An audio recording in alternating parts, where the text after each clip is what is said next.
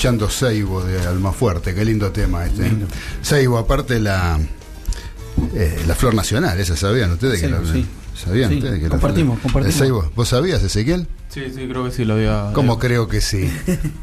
¿Dónde viví? Creo que sí, No, ¿no? sí, sí, sí. Ah, sí. Sí, sí, Sa- ¿Sabe que en Uruguay también es el Seibo la. Y en Paraguay también. Mira vos. En Paraguay. Ah, yo no sabía que en Uruguay. Mira, eso sí que no sabía, ¿ves? En Uruguay también es la flor, la flor del Seibo es la flor. Es la flor nacional. Sí, sí. Ah, mira vos, qué bueno. Sí. Eso lo, lo habrán puesto en conjunto, Argentina, Uruguay, Paraguay. Muy probable. Y muy puede probable. ser, puede ser, puede ser. Che, ¿cómo pasaron el fin de semana? Tranquilo, lindo. ¿Sí? Bien. Más o menos, solo, solo por el partido, Eh, ¿no? Sí, pero qué sé yo, no, uno, este, estamos mal acostumbrados, entonces es fútbol.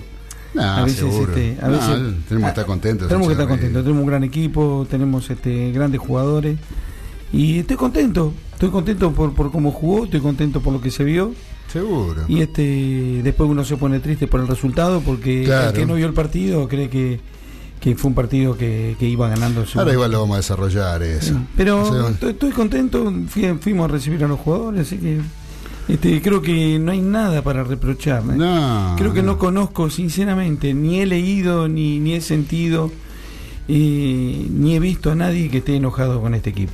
No, no. este, Como yo eh, ayer hablando con la gente decíamos, este, estamos viviendo algo que es histórico eh, en la historia de River y, y, este, perder también es parte de la historia de los equipos, ¿no? Este River tuvo 18 años y salí campeón, nosotros éramos chicos, pero este, creo que hubieron etapas que uno podía reprocharle algo al equipo. No hay nada para reprochar. No, nada. sí, y con, y con grandes equipos Sí. que ha tenido River, este, que no, no en esos 18 años, por ejemplo, tuvo equipazos River, Equipazo, muchos mejores que el que salió campeón inclusive después en el 75 con la Bruna. Mirá vos. Mejores equipos, mejores jugadores, le puede jugar. Mindonega, Artime, todos esos jugadores eran, eran monstruos, Luis Cubilla, este, todo eso, es, es esa época de, de River que eh, no se le daba, salía segundo, y bueno, ¿qué va a hacer? Son, son rachas, River Son todo le cuesta mucho siempre. Sí, Después el sí. descenso, todas esas cosas. Nosotros, eh, cuando dicen que a River lo favorecen, yo la verdad, sinceramente, Sí, yo no lo veo. Que, no, eh, no- este, no lo entiendo. No lo entiendo, no, porque eh, yo cuando dicen que a River lo favorecen, el River se fue al descenso, loco. Claro, no, Se claro. fue al descenso este, y nadie lo fue, al contrario. Nadie lo ayudó. Al contrario, con- eh, y, y en los 18 años tenemos para contar la mano de Gallo, el penal de Roma de Lema adelantado hasta el borde del área chica, este, todo eso, eso- todas esas cosas este, que arriba no lo favorecían, al contrario, lo perjudicaban. Y sin embargo, la, sigo escuchando gente que dice que a River eh, lo No. favorecen, que a River esto, a River lo otro. Yo no sabía sé, que- que, la verdad que Uno, uno vio el partido y este, obvio que en la cancha se ve diferente, en la tele lo vimos todos iguales. sí, sí. eh, todos, la gran mayoría lo vimos por televisión. Este, y, y escuché esta, o sea, me enteré esta mañana, porque ayer no vi nada, que había discusiones sobre si fue penal o no penal este, la pelota que le tocan en, en el codo a, a De la Cruz. Yo no sabía que eso estaba en discusión, o sea, para mí no, no, no fue penal. No, bueno, se puede opinar que sí, eso Sí, es opinable, porque sí. es, es lo que pasa con, eh, con, to- con todas las normas que son de interpretación. Claro, O exactamente. sea, el, el fútbol está lleno de normas de interpretación. Claro, claro. Entonces, sí, para mí es un ni. O sea, sí. o sea, yo no lo hubiera cobrado un penal así. Me da, o sea, a mi criterio no es penal. Eh, y estoy convencido de eso. Ahora, el que dice que es penal, no le puedo Claro, decir nada porque le pegan el codo. Claro, Entonces, este, si no, querés- sí, hay, hay una normativa nueva que va a haber ahora que se va a empezar a usar el fútbol argentino, creo que el año que viene, que es el mismo que se está usando la eh, que está usando la FIFA, que cualquier pelota que, que sea que en el área eh, se- sea tocada la mano con el jugador, el brazo, lo que sea, este, es, es penal, va a ser penal. Sí, o Este, sea, bajo pero no, cualquier lo- circunstancia, no va a quedar, bien. no, va a no. quedar que el juez va a mirar Eso si ya está, intención. César. Eso ya está. Lo que pasa es que eh, la norma lo que te dice es que si amplía el volumen y, y, este, y tapa la jugada y qué sé yo. El negro de la cruz lo tenía, el, codo le pega en el codo, pero al- al lado del cuerpo, Sí, digamos. no. Entonces, este, no se cobra. Pero para, yo estoy de acuerdo que sea como vos decís. ¿eh? Para mí la mano es mano y se Y acabó. lo- bueno, claro, O sea- la interpretación del árbitro es el problema. Pero eso, pero, claro. pero no, bueno, pero eso, ¿por qué da lugar a interpretación? Porque la norma no está No exhaustiva. está- exactamente. O sea, la, la norma te dice eh, que la norma te dice que sí, eh, sí, si pegan la mano, pero sí La pelota está cambia aumentando curso, el claro. volumen del qué sé yo. Entonces, para el tipo te dice, para mí no aumentaba el volumen, no te la cobro si no te la quiere cobrar. Y si la quiere cobrar, te la cobra lo mismo. Entonces, Ahí está el- el- el- el- la cuestión. Eh, las normas tienen que ser taxativas. Pegan la mano, como en el rugby. Se claro. te cayó para adelante, flaco. No sé si fue con intención, sin intención, No, porque te taclearon, claro. porque te caíste, te patinaste. No. Bueno, mala suerte. es no con y se acabó. Bueno, hace, hace muchos años uno veía a los defensores, este, en los años 60, 70, y uno veía que iban con las manos atrás. claro. Yo el último jugador que vi hacer eso en todos los partidos era Lugano. Lugano te iba a marcar y se ponían las dos manos atrás. Sí, bueno. Y, Este- las- y los tapones adelante. No, está muy bueno. Se te ponen en los tobillos. la mano atrás y los tapones en los tobillos te ponían los Ese, ese te mataba. El canario era bravo, era bravo. Es bravo ese, Es bravo. ese. Sí, Sí, sí, tipo. ese- ese eh, y fuera de la cancha dicen que es muy, muy, buen, muy Es buena, buena persona, gente, sí, pero vos lo ves dentro de la cancha y te lo querés, No, comer, olvídate. lo querés matar. Decís, esta es la peor persona que existe en el Sí, universo. sí. Sí, hay, sí, hay sí. gente, hay gente que no cambia más. Hoy escuchaba, eh, vieron que había un partido amistoso antes de, de la final entre este entre eh, Que estaba Ruggeri. River- sí, estaba Ruggeri. Y, y no sé, claro, pero Ruggeri jugaba en serio. Ah, claro. Y dice, pero escuchame una cosa, dice, ¿por qué no te tranquilizas? No, pues yo no quiero perder a nada. No, claro. Y el loco no cambia, o sea, ya va a morir así el Y tipo. sí, sí, son y yo, así. y yo calculo que si lo invitamos al Canario a jugar un picado, y yo calculo que nos pega. Y te va a dejar Mejor la que piel. estemos al lado de él, porque si está al lado contrario te va a Y pegar. te va a pegar, es así, sí, no, no, son así. Y a veces son tipos, ojo, que no son que sean, son malos. Vos los ves este, adentro de la cancha y los ves jugando al papi fútbol Sí. y la pisan que da miedo. ¿eh? No, sí, tremendo. ¿Te, Sí, te- te parece que, que son burros? Eh, por ejemplo, de la época, bueno, de mi época, JJ López, Merlo y Alonso. Ah, De los tres, ¿sabes quién es el que mejor juega al papi? Mostaza. Mostaza, mirá vos. Mostaza era el que la pisaba y tiraba caño en el papi. Mirá, impresionante. Eh, este, más que JJ y más que Alonso. Y Vos lo veías jugando y Mostaza le pegaba a todo el mundo, Mostaza salía del, del vestuario amonestado, Mostaza era bruto, Mostaza esto, No. lo otro. Lo que nadie decía era que Mostaza era el único que corría en la mitad de la cancha del equipo de la Claro, Bruna, era el único que recuperaba. Los demás, viste, iban todos para adelante. Entonces, el, el tipo corría y quedaba desguarnecido y muchas veces no tenía que apelar a hacer FAO. Porque, Un- Una vez que yo vi una exhibición hace muchos años, hará 5 o 6 años, una exhibición de los jugadores de Vélez en el club donde jugaba mi hijo, por el cumpleaños del club y qué sé yo, le invitaron a los jugadores de Vélez, hice una exhibición de futsal. sí.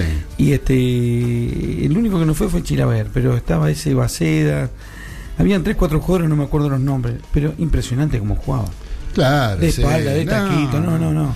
No, no, Mirá uno, no, uno no, eh, cuando uno se juega a nivel amateur y te pones a jugar con, con gente, ni siquiera con gente que juega en primera división, No. que estén en, en- menos que estén en actividad, Ah. con jugadores que han jugado en primera división, o con alguno que haya jugado y no haya llegado a primera división, que haya jugado de inferiores. Ah, te pinta la cara. No Sí, sé si te pinta la cara, pero hay, hay una, hay otra, hay otra postura dentro de la Mm. cancha. Vos ves que eh, físicamente es distinto. eh, cómo le pega la Sí, pelota, la- todo, con la fuerza con la que le pega, con la justeza. Están preparados. Claro, sí, sí, sí. No, no, pero apa- aparte tienen una posición en la cancha que ni corre, ¿no? Fue, fue tremendo Aparte porque... son los que menos gritan. Nada, no. Vos, vos los ves, vos los, eh, los que más gritan en el fútbol amateur Ah. son los que menos saben, son los No, más burros, no se saben miraban, nada. se miraban, vos no no saben sabés. nada. Y, Claro. y jugó un muchacho, no me acuerdo el nombre, no me acordaba el nombre, de Vélez, que fue técnico de Boca. Fue técnico interino, ¿te acordás? Hace como ¿Quién, tres, cuatro Pompey? años. Pompey. Pompey. Mamá, mamá. Lo El que hizo Pompey. El Tito zurdo. Pompey. Vive ahí en Liniers, no sé, porque lo conocían todos. Y habían pibes de que juegan al futsal.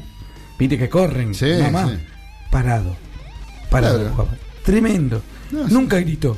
Lo miraba a Baceda, lo miraba al otro. Sí, sí. No, lo que juega Tito Pompey al futsal No, sí, sí. es una cosa de loco. Fue un deleite, ¿eh? te juro, la este, gente. Vos, vos los ves jugar. en 10 eh, minutos más, encima. Los muchachos, de, el que ha jugado al fútbol este, y que te ha tocado en suerte tener de compañero a alguien que, que jugó al fútbol en primera, o ya te digo, o jugó en inferiores, o a lo mejor en un equipo de ascenso, que vos decís, oh, eh, en un equipo de ascenso, ¿viste? No. No.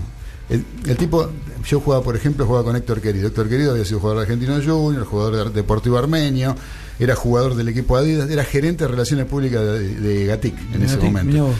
Jugábamos en el mismo equipo. Y te decía, Claudio, mira, vos parate de tal lado que yo te. eh, la pelota te. Y te llegaba la Te pelota la ahí. pelota ahí. Te la Ah. eh, eh, donde él te decía que vos te pongas, Sí, ponete, sí. porque la pelota te llegaba. Sí, el tipo tiene una calidad, una cosa, viste, jugado con el griego Bendakis, eh, con este, el Colorado Campana, era un muchacho que había jugado acá en colegiales.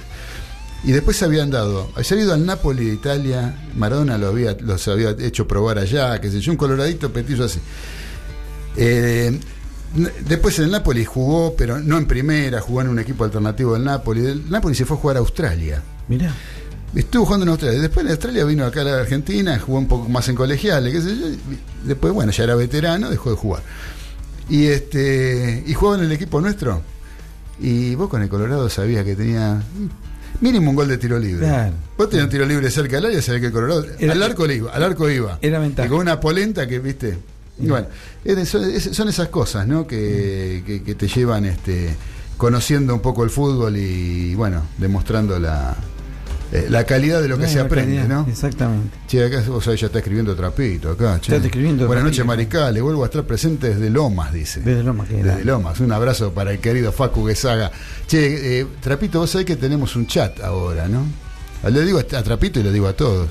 En la página de la radio, ¿sí? si están escuchando con la compu con el celular, entrando por la página, eh, van a encontrar en la página, al- en el ángulo inferior derecho de la página, ahí ya no están escribiendo, mira.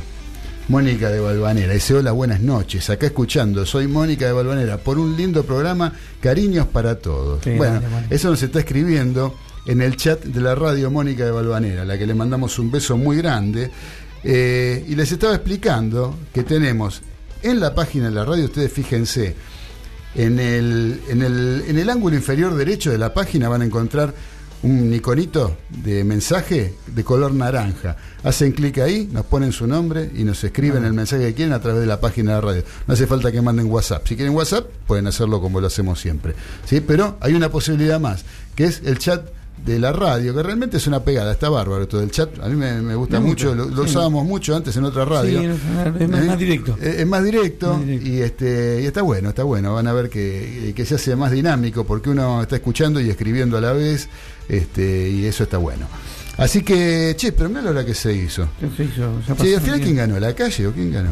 No se sabe, hay un empate. Hay un empate técnico, ¿no? Hay Escuché empate. porque había 28 mil votos de diferencia, estaban ahí muy 30, parejos, Hay que contar unos votos que, que son de que la son gente- recurridos.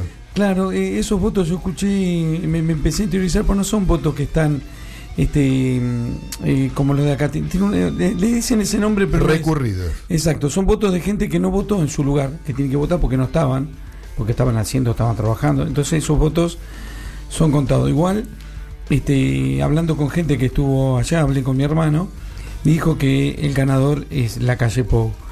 Porque de acuerdo a la, la cantidad de votos que hay, tiene que sacar por lo menos un 80% de esos votos. Y esos votos recurridos son los mismos que hubieron en la primera votación, no van a cambiar. ¿Me entienden lo que le digo? Sí, sí. En la primera votación ya hubo voto recurrido, la misma gente, fuimos nosotros tres.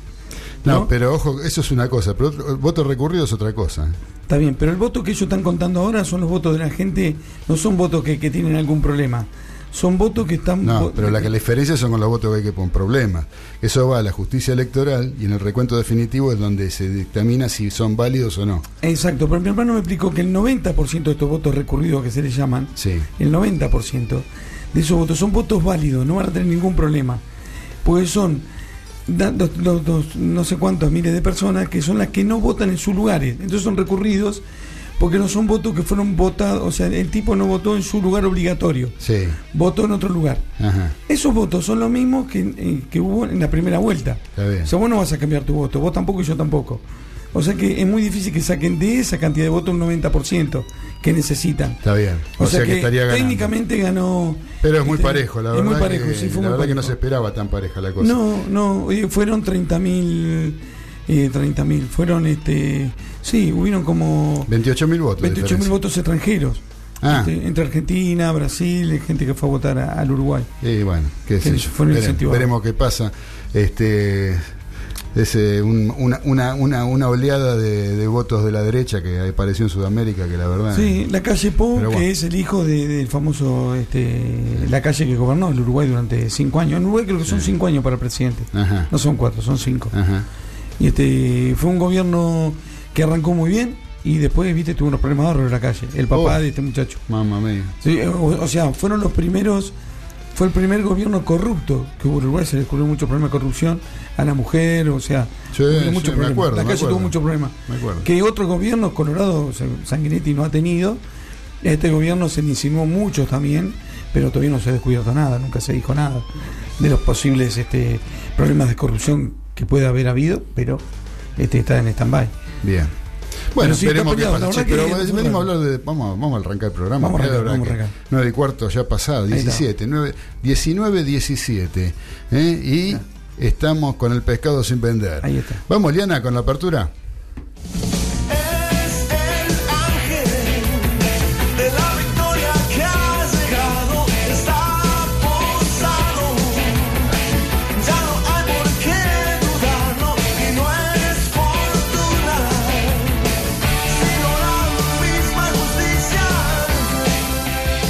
Pero muy buenas tardes para todos los mariscales que están escuchando Radio La Colectiva.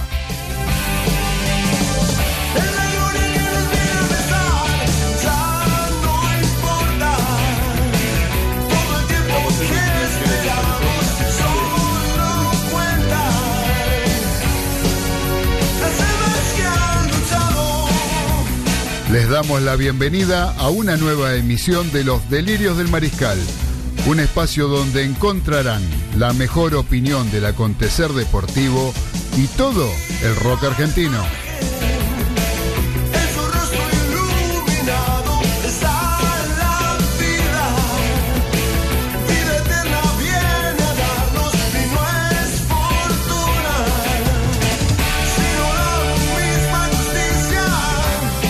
Mi nombre es Claudio Fernández y estamos como todos los lunes a las 19 junto al señor César Ceballos, Daniel Medina Baudino y Carlos Arias, compartiendo dos horas con lo mejor que trajimos para ustedes.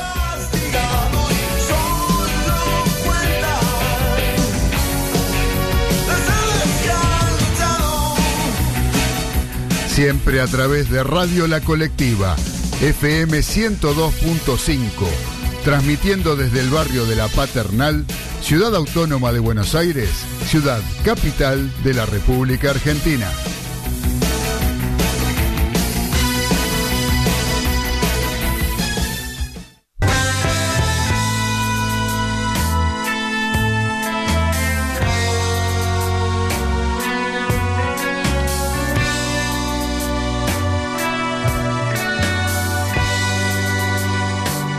De saludar a todos los mariscales que están prendidos al aire de la colectiva FM 102.5 y a través de internet por www.lacolectiva.org.ar donde estamos llegando al mundo entero y tenemos pruebas de que llegamos al mundo entero porque nos están escribiendo, por ejemplo, en el chat desde California. Dice abrazo enorme Claudio, Claudio Bozano desde California, mi gran amigo Claudio Bozano. Vos sabés lo que es un compañero del secundario, amigo del secundario de esos amigos que, que a veces, viste, te perdés con el correr del tiempo, que te vas dejando de ver por las mismas cuestiones que te va llevando la vida, por los caminos sinuosos de la vida, pero que sabes que siempre están. Esas personas que vos decís, eh, mi amigo Bozano, mi amigo Claudio, ¿no? Mi tocayo. Y está ahí este, viviendo en California ya hace bastante, con su familia, ve las fotos este, un tipazo. Así que mira vos, nos está escuchando desde California. Eh, estamos por todo el mundo, gracias acá a la colectiva y al www.lacolectiva.org.ar. ¿eh? Así que muchas gracias, Claudio. Te mando un fuerte abrazo desde el barrio de La Paternal, barrio de tierra y poesía. ¿eh? En esta experiencia radial llamada La Colectiva. Te hice un versito. Así que bueno. Este, ¿Cómo anda la mesa? ¿Cómo andan muchachos? ¿Bien? César, bien, todo bien. Ezequiel, acá estamos preparados para hacer un programa hoy, este, un programa, este, ¿cómo lo podremos llamar? Eh, especial, pero eh, un programa este, demasiado tarde para lágrimas. Claro, no, hay tiempo, no hay tiempo para llorar. no hay tiempo para llorar, solamente tenemos tiempo para ponernos a conversar y ponernos a hablar de fútbol y decirles a todos los mariscales, que quienes se quieren conectar con nosotros, hoy tenemos una nueva opción, que es el chat de la página de la radio. Como les explicaba antes, en el ángulo inferior derecho de la pantalla van a encontrar un simbolito color naranja, ¿sí? que tiene eh, como este de mensaje ese, ese simbolito naranja, se clic, ponen su nombre y nos envían el mensaje que quieren, que con todo gusto nosotros lo vamos a leer. Lo mismo que el número de celular para mandar WhatsApp, que es el 11 49 47 98 46. A través de este número nos pueden enviar el mensaje que gusten de WhatsApp, que nosotros lo vamos a poder poner al aire. Les repito, 11 49 47 98 46. Aparte de nuestras redes sociales la de la colectiva radio, Facebook e Instagram, y también tenemos a eh, los Delirios del Mariscal, ¿no? Delirios del Mariscal, se llama Facebook e Instagram. Así que en la operación técnica nos acompaña nuestra querida compañera Liana Rodríguez, que la saludo. Hola Liana, ¿cómo andás? Está tomando mate, se saca la bombilla y nos saluda con el mate en mano. Así que bueno, este, Liana, excelente operadora técnica que nos acompaña a todos los programas en la colectiva. Así que muchachos, eh, yo quería empezar a hablar un poquito de, tengo las efemérides, pero por el tiempo que nos queda, me gustaría que arranquemos eh, con lo que pasó el sábado, ¿no? Un poco, eh, si hablamos del partido en sí, empezar a hablar un poquito del partido, lo que fue el, la final de Copa Libertadores entre River y Flamengo, que se jugó en Lima el sábado pasado, que fue victoria brasileña por 2 a 1. Yo lo que quiero empezar a hablar es que, eh, bueno, nosotros un poquito, ser autorreferencial a mí mucho no me gusta, ¿no? Pero nosotros acá en la mesa lo decíamos, que si River podía mantener durante 90 minutos la intensidad que le conocemos al mejor River, seguramente tenía muchas posibilidades de ganar el partido. Así fue. 80 y pico de minutos. 88 minutos. River estuvo bien. O sea, no se le puede criticar nada. Reprochar nada. Nada, ni a los jugadores, ni al técnico. Se puede, eh, o sea, los goles de Flamengo vienen sobre la hora por fallas individuales. Exacto. O sea, desde lo táctico, desde lo estratégico, desde la función del equipo. Impecable. Impecable. Impecable. Yo, inclusive, hasta en, algún, en el primer momento, cuando se produce el cambio de Nacho Fernández, que entra eh, Chico Álvarez, que uno dice, pero la ¿Qué cambio raro? Cambio raro, porque tiene en, el banco de si Nacho Fernández no da más, porque yo tengo que cambiar a Nacho Fernández si no da más, si no, no lo puedo. Si no lo puedo cambiar. Eh, tenés jugadores hechos en el banco de suplentes y pones un chico que juega en la reserva. O sea, si la pucha, bueno. Eh, lo que pasa es que acá hay una cuestión. Un chico que ya lo puso en otra final. Acordate que lo sí, sí, sí, sí, en la de Madrid ya jugó. En la de Madrid ya jugó. Fue el cuarto cambio. En, claro, en, Madrid con Boca ya jugó. Ahora. Eh, que era más loco todavía, Negro. Era más loco y todavía no me doy cuenta. Lo que pasa que, no, ¿sabe qué pasa? En aquel momento, eh, River no tenía opciones. Lo, tuvo, que poner o poner porque estaba Mora que no podía jugar. no tenía más. No Escoco no jugó, no estaba en el banco. Eh, lo que tenía en el banco de suplente en ese partido de River era, era, era, el pibe. era Álvarez. ¿sí? Este, che, vos sé que vienen más mensajes, ¿no? Eh, pará, que acá, yo, acá se me corrieron los mensajes. Uno me dice Víctor, acá Víctor está escribiendo, Víctor le manda un fuerte abrazo y buena apertura, claro, buen programa para toda la mesa. Muchas gracias. Ah, Galito es el que escribe acá, Galito está, este, Galito no sé qué dice acá. No, buenas tardes, buenas tardes. Buenas tardes, buenas tardes, pero Galito, usted está en el micrófono, eh, ¿no? ¿Para qué manda mensajes? A ver, explíqueme, explíqueme, ¿cómo es esto? Ah, aproveché ahí y mandamos. Ah, bueno, bueno, bueno. Haga una cosa, usted lea los mensajes, ¿quiere? ¿Eh? Lee los mensajes del chat, cuando haya me avisa. Este, así que bueno, yo lo que eh, no quería ser autorreferencial, les decía antes, pero lo habíamos dicho, ¿no? Eh, se le critica muchas cosas, como siempre pasa cuando hay algún ciclo exitoso y algún entrenador exitoso o alguna persona exitosa, están esperando el traspié, están esperando la caída para, para, para, claro, para castigarlo y decirle esto y lo otro. Otra cosa que yo veo es que los análisis, desde lo futbolístico o de lo táctico, estratégico, se hacen con una mirada si ganás y se hacen con otra mirada si perdés. Totalmente de acuerdo. Comparto con vos totalmente. ¿No? Totalmente. Eh, pero uno mismo, ¿eh? Sí, uno mismo, sí. Es natural eso. Es natural, no es natural, seguro. Es natural. porque si River ganaba no iban a criticar los cambios. No iban a criticar los cambios y si Prato la perdía y, no hacía la jugada que hizo de, ah. Enrique y este ah. y no terminaba en el gol de Daniel, no, Daniel no, ¿cómo se llama? Gaby, Gaby, Gaby, ¿cómo es? Gaby Barbosa, Gabriel Barbosa. Gaby Gol eh, si Gol no hacía los goles, este, ganaba River y se acababa el problema. O sea, em, yo creo que pasa más que nada por la mirada que uno tiene a la, luz del resultado. ¿no? Em, River juega de esa manera. Estoy cansado de escuchar decir no cerró el partido. River tenía que cerrar el partido. A ver, que alguien me explique qué es cerrar el partido. Porque si no, siempre el que va ganando, en los últimos 15 minutos cierra el partido y, termina ganando. Pero negro, no vieron a River nunca. River va 3 a 0 y te hace los cambios, parece que está perdiendo 2 a 0. Pero claro. Te quiere meter 6 goles. el que dice eso es porque no mira a River todos los domingos. Bueno, por eso, pero está bien, es una final, yo entiendo, es una final y las finales hay que ganarlas. Si cerrar el partido, tirar la pelota afuera, que el arquero se suba arriba de la pelota, la tenga 5 minutos, está bien lo hacen otros equipos. En River no se vio nunca, eso no, lo vamos a ver. No lo sabe hacer. No lo sabe hacer, claro. Después critican que este pasan al ataque en la jugada que pierde la pelota Prato. A lo mejor la consecuencia de eso fue, por ejemplo, pierde Montiel. contra- Quedó, quedó parado Montiel. Quedó, quedó parado porque venía corriendo porque había subido y estaba esperando el pase de Prato. Entonces, eh, se critica eso de que estaba atacando a River con cinco jugadores cuando estaba por terminar el partido y, y estaba ganando 1 a 0. Ahora, ¿ustedes vieron cuántos había defendiendo de Flamengo? ¿Lo contaron? Sí, no, no Ah, me- bueno, lo contaron, claro, nadie lo contó. Ah. Había ocho de Flamengo, Claro. vean el gol. claro. O sea, si vos tenés ocho defendiendo, ¿sí? ¿Cuánto te quedan? Dos arriba. ¿Sí? Sí. ¿Para qué, ¿Por qué no vas a ir con cinco vos? Exactamente. ¿Eh? Y tratar de recuperar la pelota en el campo y, y contrario. por eso es un gol y te quedas tranquilo. Y te quedas tranquilo. Entonces, este, aparte River otra cosa no sabe hacer. Claro. O sea, River no... No, No practica si, otra si cosa, el partido River. con Boca, en cancha de Boca, River se tuvo que defender fue gracias a la virtud de Boca Claro. y también gracias a la virtud del árbitro que le dio 27 tiros libres Claro, a. Boca. ¿sí? Te mete atrás, a cualquiera te mete atrás Y, el y- y- y otra cosa, negro, también, él lo pone a Prato, que mucha gente eh, habla tontería, porque el temor de River en los últimos minutos era eh, los tiros libres por arriba. Y Prato, eso se ve mucho en la cancha, Prato te defiende de esos tiros libres por arriba. Dijo, lo único que me falta es que me un gol por arriba, faltando un minuto. Entonces se lo pongo a Prato y sé que también me defiende por arriba, porque ellos eran todos altos.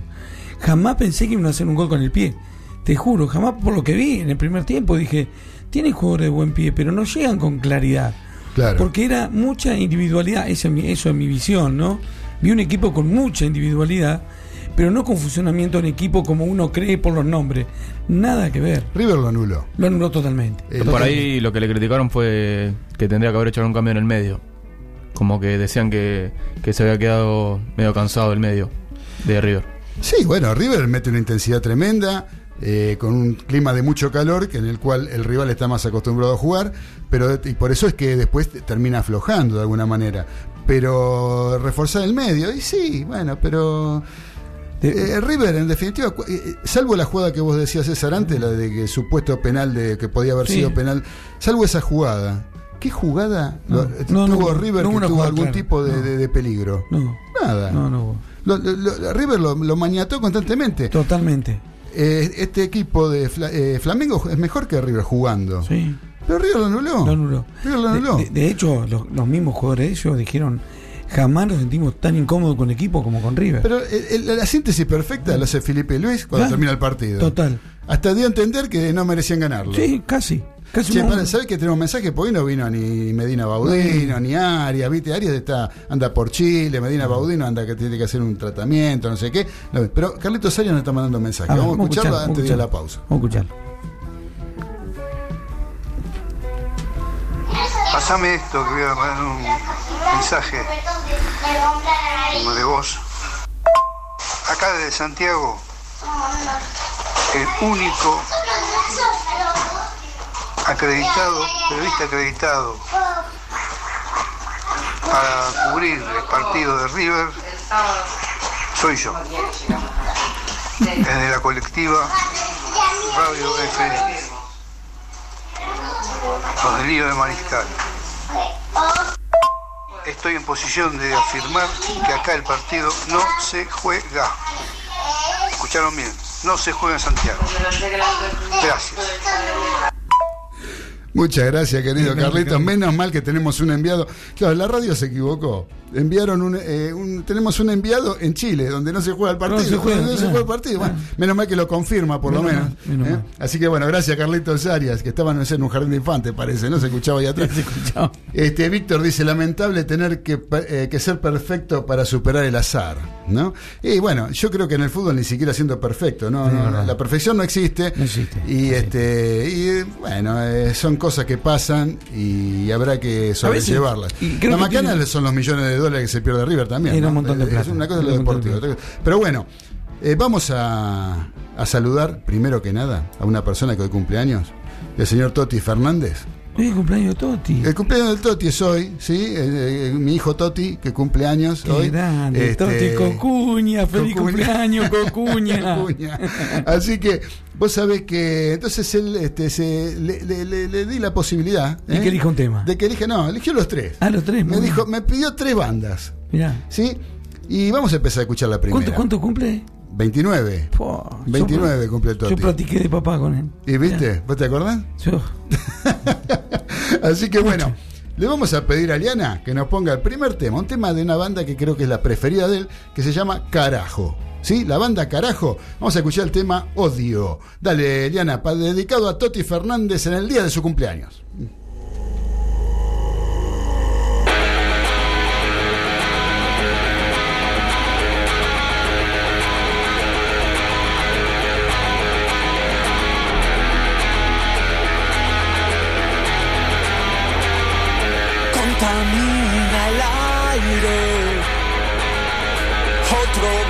Vicio más disfrazándose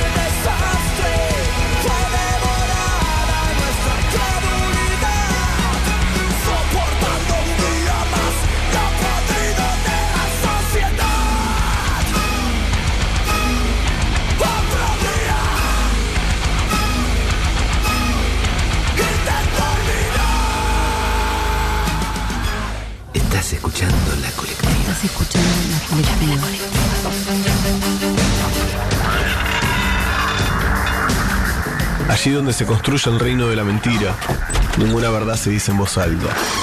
En voz alta se emiten palabras truncadas, que se burlan de los discursos, porque rige la prohibición tácita de hablar. Donde los fuertes ganan, las palabras engañan. A donde lleguemos, para quien quiere escucharnos. La colectiva. Construcción participativa. Comunicación alterativa. La colectiva. Construcción participativa. Comunicación alterativa. 102.5 FM. Somos la colectiva, parte de la construcción de feminismos plurinacionales y disidentes. Acepta las cosas, partida, pervertida, la vida. con- Paso a paso. El programa de la Asociación Argentina de Psicología y Psicoterapia de Grupo. Paso a paso recorremos un camino. Paso a paso resolvemos un conflicto. Paso a paso construimos un proyecto. Paso a paso por la vida.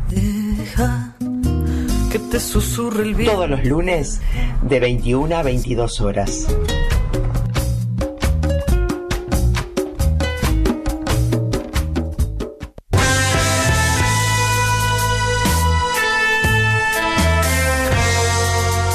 Los delirios del mariscal, a través de Radio La Colectiva FM 102.5.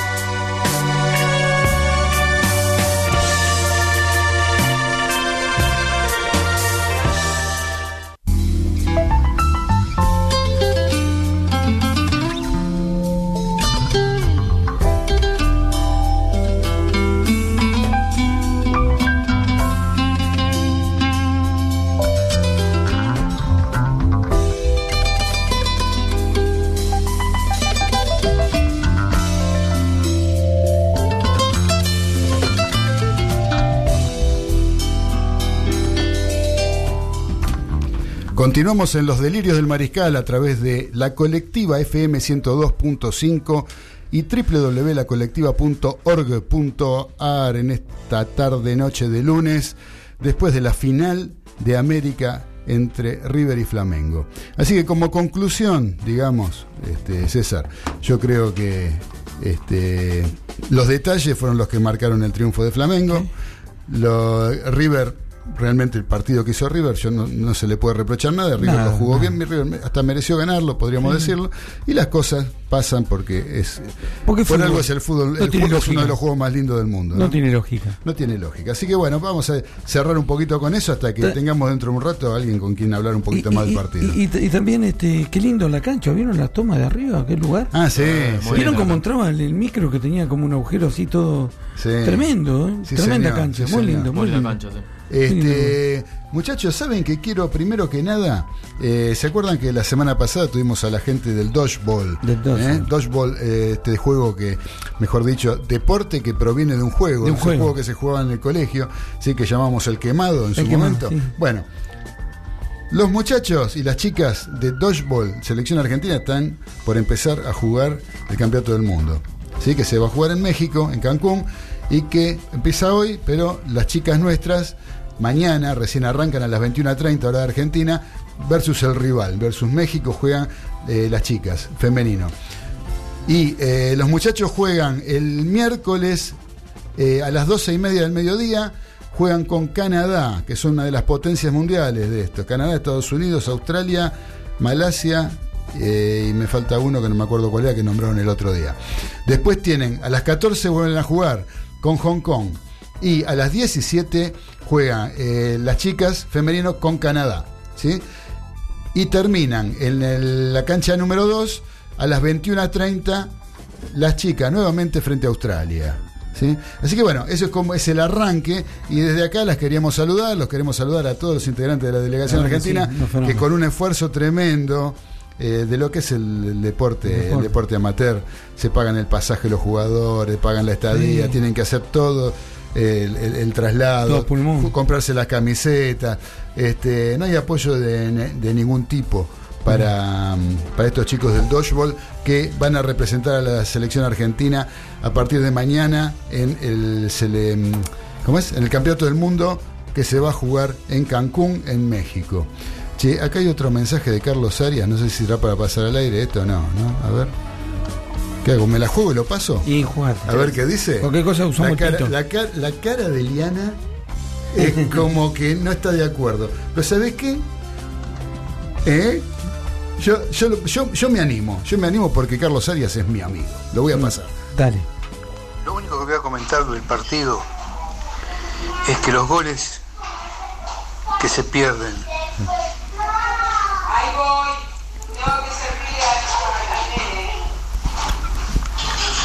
Corta, corta, corta. No pases en el anterior, ahora voy a grabarlo de nuevo. Ya lo pasamos, Carlito. Ah, viene otro. Lo que voy a comentar del partido es que los goles que se erran en el arco contrario se sufren en el propio. Erramos mucho y después lo terminamos sufriendo en los últimos dos minutos. Y yo creo que si no hacían el gol, el segundo gol, en el tiempo suplementario y íbamos a la largue, terminamos perdiendo 5 a 1. Nada más. Sí, vos sabés que yo lo pensé eso también, Por sí. un lado, este, que terminó, fue el sufrimiento fue menor. Yo creo que River ya estaba, estaba muy cansado, el, el desgaste había sido mucho.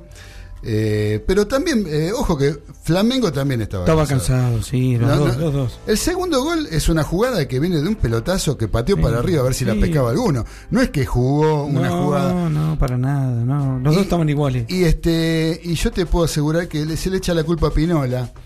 eh, y le puede echar la culpa a Pinola a alguien que no jugó al fútbol. Porque vos estás, cuando estás así, estás con el tipo encima, viendo, mirando para arriba la pelota y perdés perspectiva de lo que pasa a tu alrededor. Y le picó en el lugar que nunca pica, porque siempre pica del otro lado, le picó ahí. Bueno, y por otro lado, yo creo que ahí tiene, en esa jugada, si bien Pinola la rechaza mal por las circunstancias Claro. que te estoy planteando, es más culpable Martínez Cuarta que él. Que él. Sí, sí. ¿Sí? Martínez Cuarta es el que se va a un lugar donde no tenía nada No que tenía que hacer. estar. No tenía nada que hacer ahí. Claro. Y fue a ponerse en ese lugar por la ansiedad que lo llevó a eso, ¿no? La ansiedad de que recibís después del empate, de- que fue un la primer trompada, Bien. digamos que eh, jugando a lo que juegues, el deporte que juegues, te pasa una cosa así sobre la hora Sí. y como te empiezan a temblar las piernitas, ¿viste? Y eso es así. Entonces, bueno, a raíz de, de esa situación, yo creo que es este el, el error defensivo que comete River ahí. Y en el primer gol no es que River está mal parado, como escuché decir No, por ahí, no. River está mal parado. River no estaba mal parado. Hay una gran virtud del rival que también juega. Claro. ¿Eh? Hay una gran virtud del rival que, fil- que filtró la pelota por un lugar entre en la marca de tres tipos. ¿sí? Este, llega tarde al cruce eh, Pinola, pero por mérito del pase que le ponen a, a de, a de Rascaeta. De- claro, el, el de- otro la cruza y, chau. Pero de hecho, de hecho fue tan técnico, tan, tan táctico el partido, que un error de cualquiera de los dos era, era- pasaba esto, lo que pasó. Era sabido. Sí, sí, sí, Porque sí, era, era milimétrico.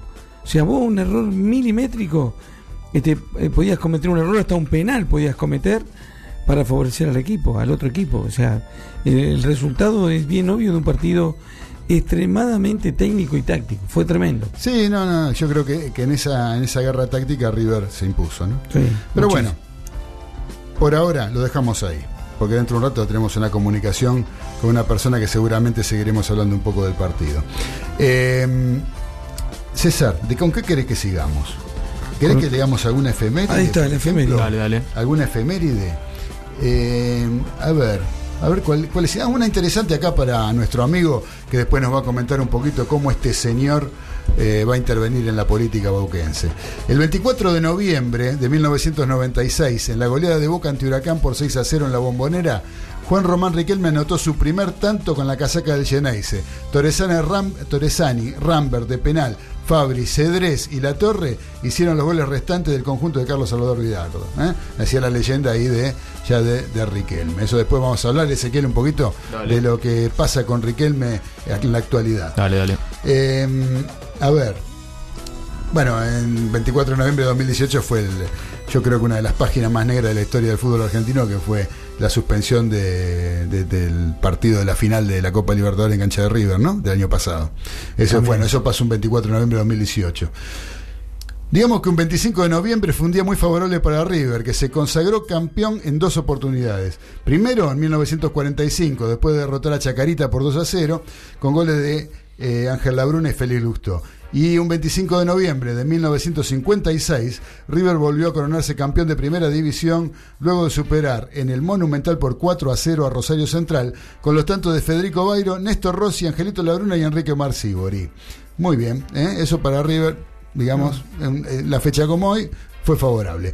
En 1973, otra para Boca, eh, por la fecha 12 del torneo nacional del 73, Boca goleó a Colón de Santa Fe en la Bombonera por 4 a 0, gracias a los goles de Enzo Ferrero en dos ocasiones, Ramón Ponce y Osvaldo Patota Potente.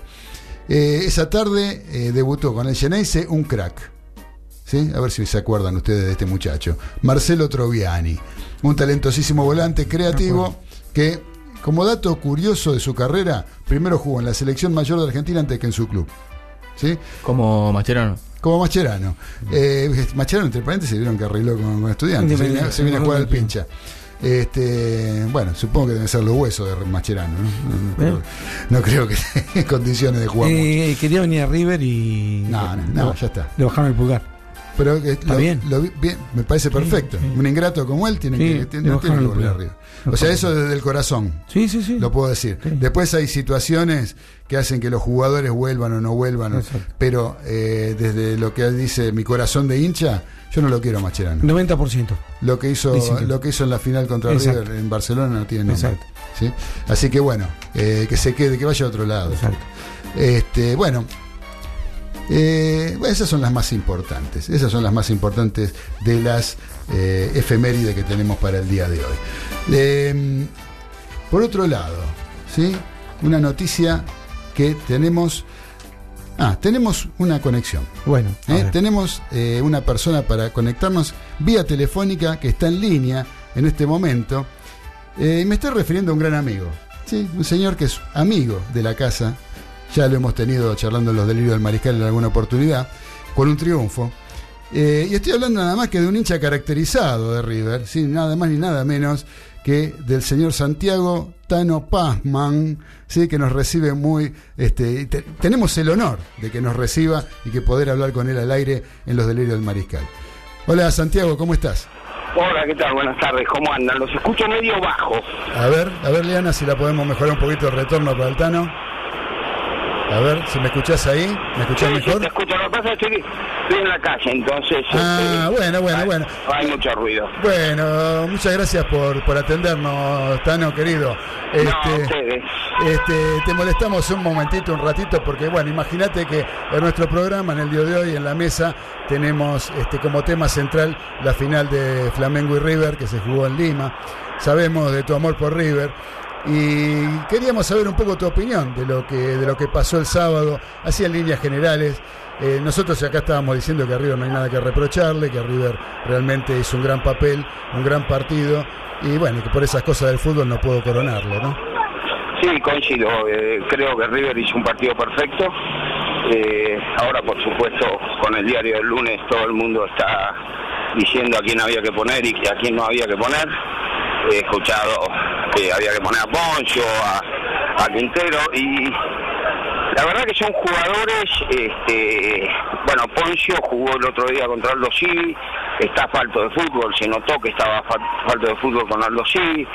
Quintero entró el otro día con estudiante de Buenos Aires, viene una lesión de 6, 7 meses y este y además no le cumplía la función que necesitaba el muñeco, que era de marca. Quintero está más para tener la pelota que para marcar. Y River murió eh, cayó en su ley, digamos, este, por decirlo de alguna manera, porque la realidad es que eh, siendo, siendo al ataque y tratando de buscar el segundo gol a los 88 minutos, porque si vamos al caso, este, el, el, eh, el primero que lo, lo va a marcar a Bruno Enrique es este el Montiel que está bajando, es este, el, el que está esperando el pase de, de Prata entre él y, y- y- y Julián Álvarez. O sea que Montiel estaba haciendo hacia el ataque a los 88 minutos. Y es reprochable eso, y qué sé yo, por ahí un poquito más inteligente hubiese sido esperarlo, pero pero la realidad es que River así ganó dos Copas Libertadores, ganó todo lo que ganó, este, dejó cinco veces afuera al clásico rival, eh, le ganó la final de, de la Copa Libertadores de América, o sea que no hay nada que reprochar. La Sí, verdad que sí. no hay nada para reprochar. Totalmente de acuerdo con vos. Yo creo que, o sea, bien lo dijiste vos. eh, lo que ganó River lo ganó jugando así. Y es la forma que tiene jugar River con la intensidad que tiene jugar River. River no sabe plantarse a esperar. Y si, lo, si tiene que esperar, espera porque el rival te lo metió en alguna oportunidad atrás. totalmente. Pero, pero la, la- la- la impronta de River es otra. Este, se Vos fíjate, Sí. vos fíjate que eh, Flamengo llegó tres veces. El primer tiempo no pateó el arco Flamengo. Exacto. Directamente el primer tiempo de River fue perfecto. eh, eh, mejor imposible. Sí.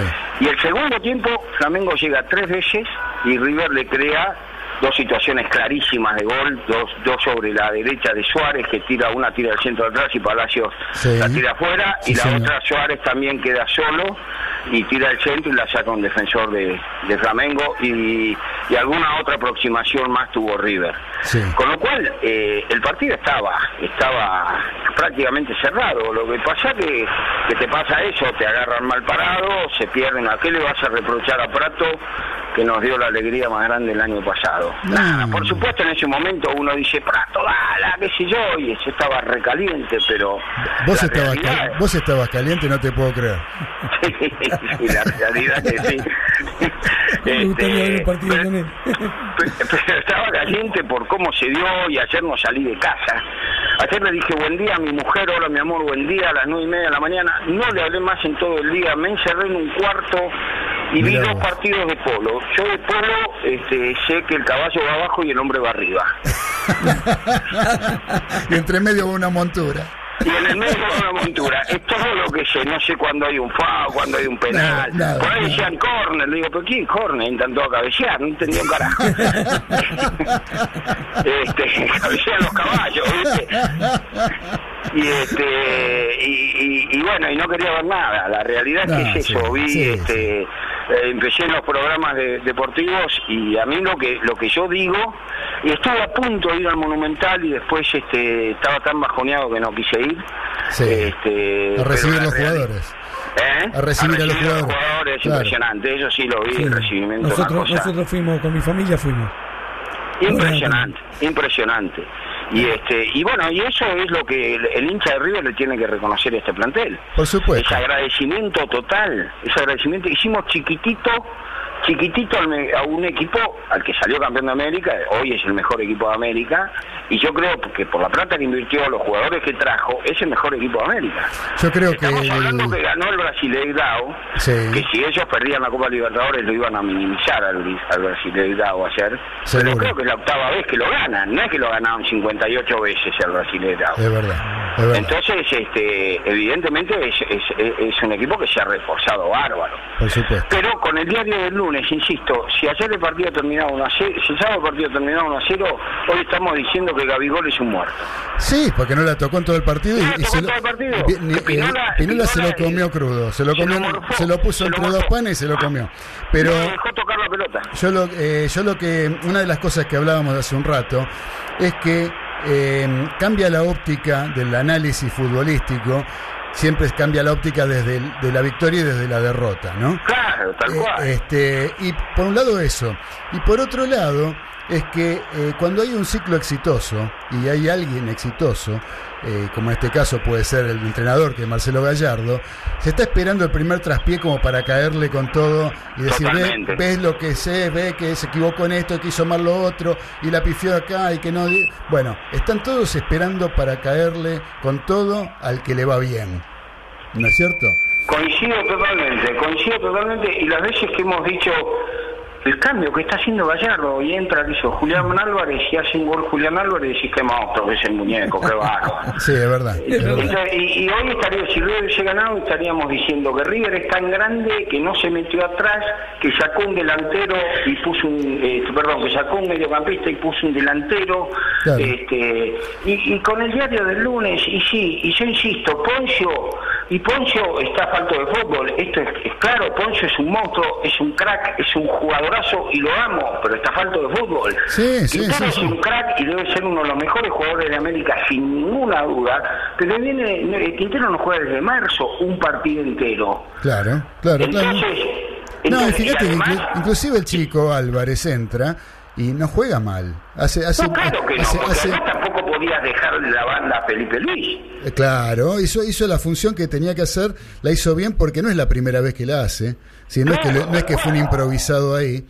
Eh, y, y el chico inclusive hubo una jugada que termina después el Prato que no, la- no definiéndola muy bien, pero es una pelota que la recupera él entre cuartos de cancha. Sí, exactamente, sí, ¿sí? señor. Y bueno, hay que reconocer esas cosas, la verdad que bueno. le pega al arco, que Prato le pega al arco. El Prato le pega al arco, exactamente. la jugada, sí, sí. Eh, son cosas que por dos minutos eh, cambian las, las- las- las Y posiciones, ¿no? que te diga una última cosa eh, que yo veo, ¿no?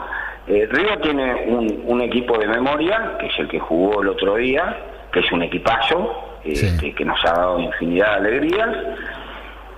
Y después, en lo que es recambio, tiene cuatro jugadores de una jerarquía notable, o cinco jugadores que son Poncio, Quintero, Prato, Escoco, Sí. y, y- y después no tiene figuras descollantes. Pablo Díaz, si querés. Buen y, este, y después son buenos jugadores, Suculini, Ancileri. Pero la realidad es que esos cuatro jugadores, cuatro cracks, hoy no están al 100%. Exacto. No, no, no. Hoy no están, eh, Prato creo que está al 50%. Escoco viene una lesión que se lesionó contra estudiantes antes de jugar la final con Boca. Sí. Y la viene arrastrando desde aquella época, o sea, desde hace un año. Es verdad. Este, porque jugaron en noviembre del año pasado con estudiantes. Sí, Eh, sí. bueno, Y dentro- viene una lesión complicada y, y Poncio viene de un parate de lesiones y este y, y de viajes en el medio y qué sé yo. Entonces, claro, con el diario del lunes es fácil decir, lo Sí. hubiese puesto a Suculini y Y claro. qué sé yo, a lo mejor no lo, no lo ve bien. Cuando, este, cuando, cuando perdés, el, cuando perdés el que no juega siempre eh, va a ser mejor que que juega. Pero, pero yo creo que este, lo que vos decís es muy importante y creo también que dentro de lo que son los titulares, ese equipo que te sale de memoria, eh, River no tiene alguien sobresaliente, no tiene una figura, como podés decir, en algún momento jugaba Alonso, jugaba Francescoli, eh, un Ortega, este, Sí, ese- como, como Alonso Sabela, eh, no sé qué claro, tenés. claro, Sí, sí, no, no, sí, sí, sí, la viví esa época. Pero, pero vos tenés, eh, pero dentro de los titulares, inclusive, no tenés un Alonso. Este, Na- Nacho Fernández es un jugadorazo. Nacho Fernández, que para mí es uno de los mejores jugadores de la Argentina. Eh, este, después tenés otros buenos jugadores, sí, pero ninguno es que sobresale y es un ídolo total de River. No, no, coincido totalmente. Y el otro tema es que a River le está faltando gol. Esa es la sensación que a mí Sí, me da. sí. Generamos mucho más de lo que, que realmente Concretamos. concretamos. Es verdad, es verdad. es verdad. Este, me, me- me da esa sensación. Es decir, insisto, Flamengo llegó tres veces, hizo dos goles. Eh, River debe haber llegado cinco o seis veces al área. Es verdad. Al arco, al arco de, sí. De, de Flamengo y hicimos un solo gol. Y no se pudo concretar. a- claro, a River le está faltando gol. Acá César te quiere preguntar algo. Tano, este, ¿qué tal César? ¿Cómo estás, César? Muy ¿Cómo bien. estás? Vos sabés que, este, obvio, con el diario el lunes, ¿no? En el trabajo, ayer cuando estábamos este, recibiendo a los jugadores, ¿cuántas faltas nos hacía un Sánchez en el día de- del sábado? Eh, un 8 natural que jugara como jugaba Sánchez, digo, que no tuvimos nunca más.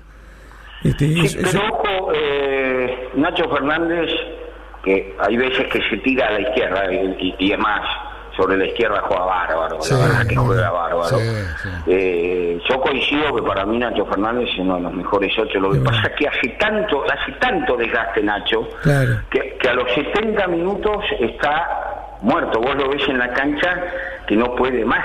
Este, porque es un tipo como, como, como el sábado, llega, se tira los pies, tira el centro atrás. Este, le hace el gol a Boca, el segundo gol a Boca, trayendo la pelota a él, Suárez se la devuelve bárbaro. Este, Y en el, en gol del, que- perdón, en el, en el gol del sábado también el, el que llega al fondo y tira el centro atrás es él. por eso Fernández que se tira lo- al, al piso porque si no, no, si no llega no defensor. Exacto. Claro, y este y, y, y, y- y déjame que te diga algo más, para, para ver la grandeza del técnico que tenemos, porque los grandes equipos, yo me acuerdo River del 75 al 81, este, era, era un equipo de memoria durante seis años. Sí. Eh, se fue el, el Beto Alonso, vino Marchetti, Sí. este, después vuelve el Beto Alonso, eh, se fue Pinino Más, vino el Negro Ortiz, Sí. eh, se fue Morete, vino Luque, pero digamos, se cambiaba puesto por puesto y uno o dos por año.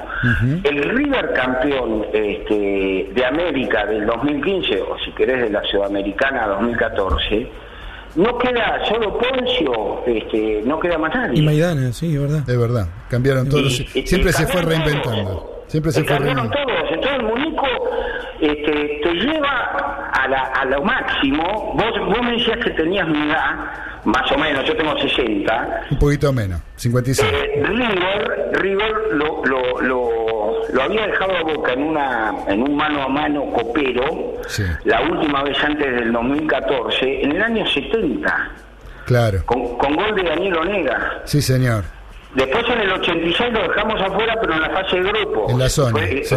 fue distinto, o sea, no fue mano a mano. Es más, River le gana 1 a 0 en la última fecha de esa fase de grupos en cancha de River con gol de Alzamendi. Zamendi, sí. Pero ya River ya estaba clasificado y Boca ya estaba afuera. No es que lo dejamos afuera ahí. No, es verdad, es verdad. Sí, sí, Entonces, sí. este, le- le cambió la cabeza. River antes le ganaba 2 a 0 a Cruzeiro, una final del 91 por la Supercopa, acá en Buenos Aires, y ibas a Brasil y te comías una uva de aquella, te ganaban Sí. 3-0, Es que verdad. fue lo que pasó, nos Sí, ganaban sí, sí, 3-0, y este Comiso fue la figura. Me acuerdo.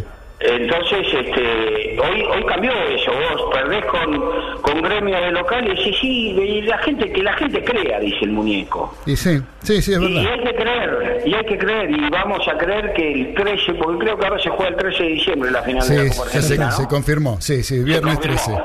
Bueno, Sí. ahora el 13 hay que ganar la Copa Argentina y vamos a ir a pelear la Superliga.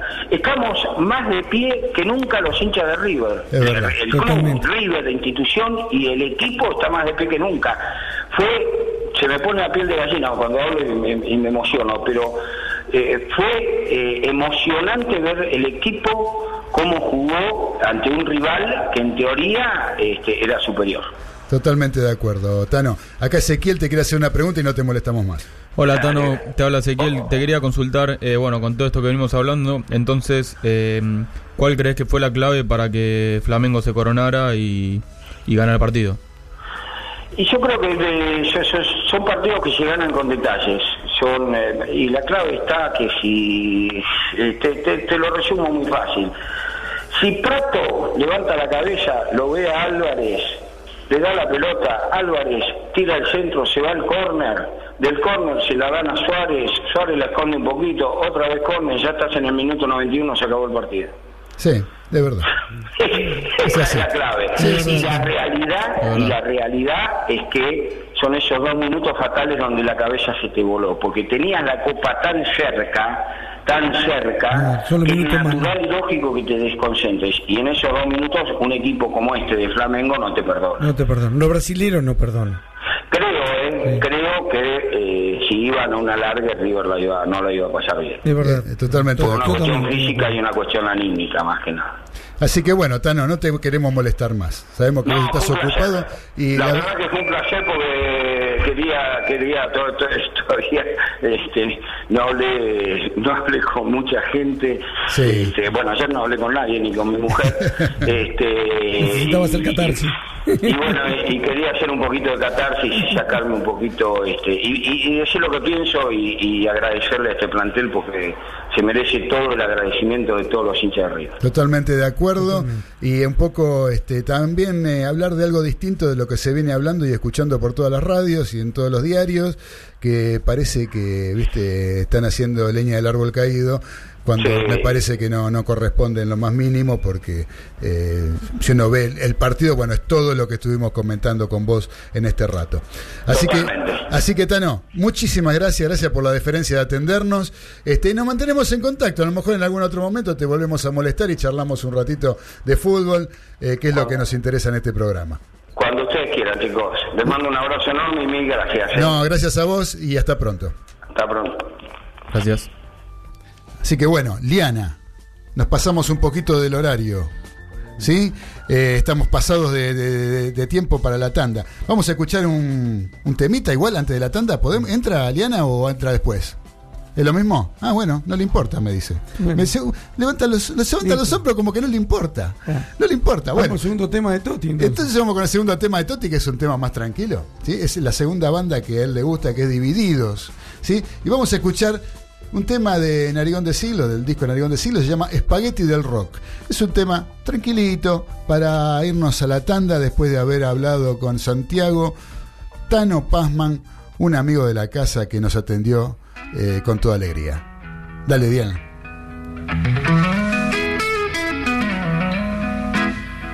Vamos. Pistores de un curioso motor de humanidad.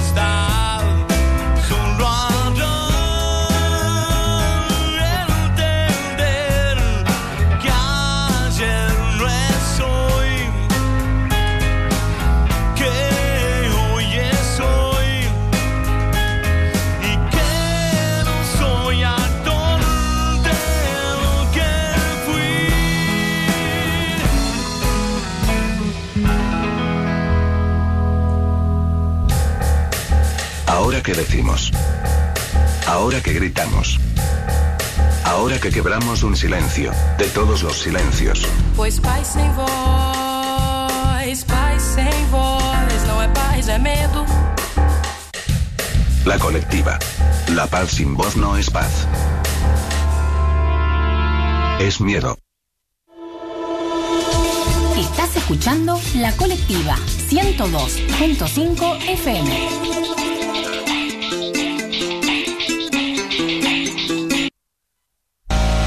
Hola, somos Eléctrico Nogal y vamos a estar tocando el 26 de noviembre en Musicleta Villa Crespo. Enredando las mañanas. el programa de la Red Nacional de Medios Alternativos. De lunes a viernes, de 10 a 12 horas. Por radio. Radio La Negra. Zumba la Turba. Zumba la Turba. La colectiva. Las radios de la RNMA, Red Nacional de Medios Alternativos. De lunes a viernes, de 10 a 12 horas. www.rnma.org.ar.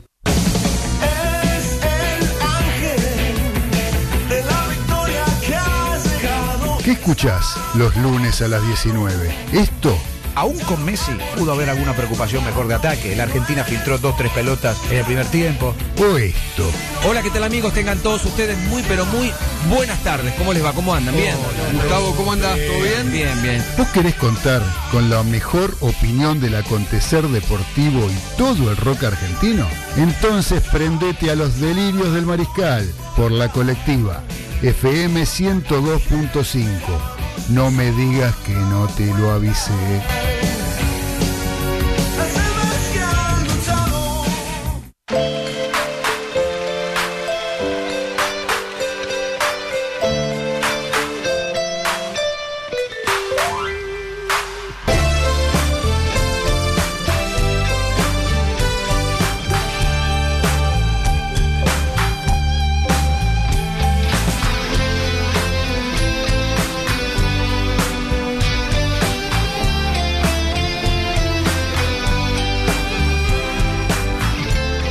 Continuamos en los delirios del mariscal a través de la colectiva FM 102.5 en el aire de la paternal y sus alrededores y de para todo el mundo a través de www.lacolectiva.org.ar. ¿sí? Eh, acá tenemos un mensaje que nos llega por WhatsApp eh, desde Long Island. El señor Robert, un fenómeno, querido Robert, que le mandamos un abrazo. Dice: Hola mariscales.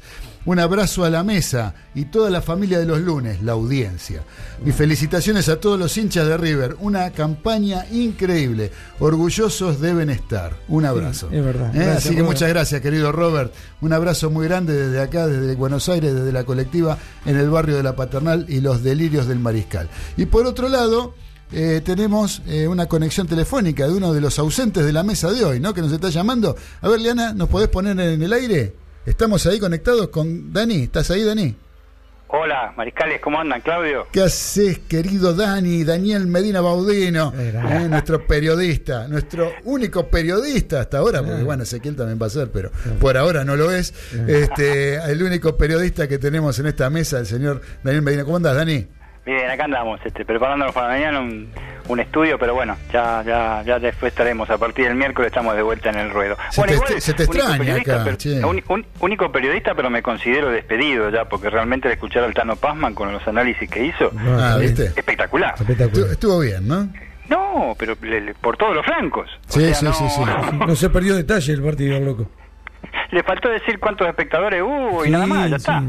Sí, sí, la verdad que sí. La verdad que es un análisis eh, que con el cual yo concuerdo bastante, ¿no? No, sí, estamos para redondear porque se habló ya bastante en el programa, obviamente, y quedó sobreentendido.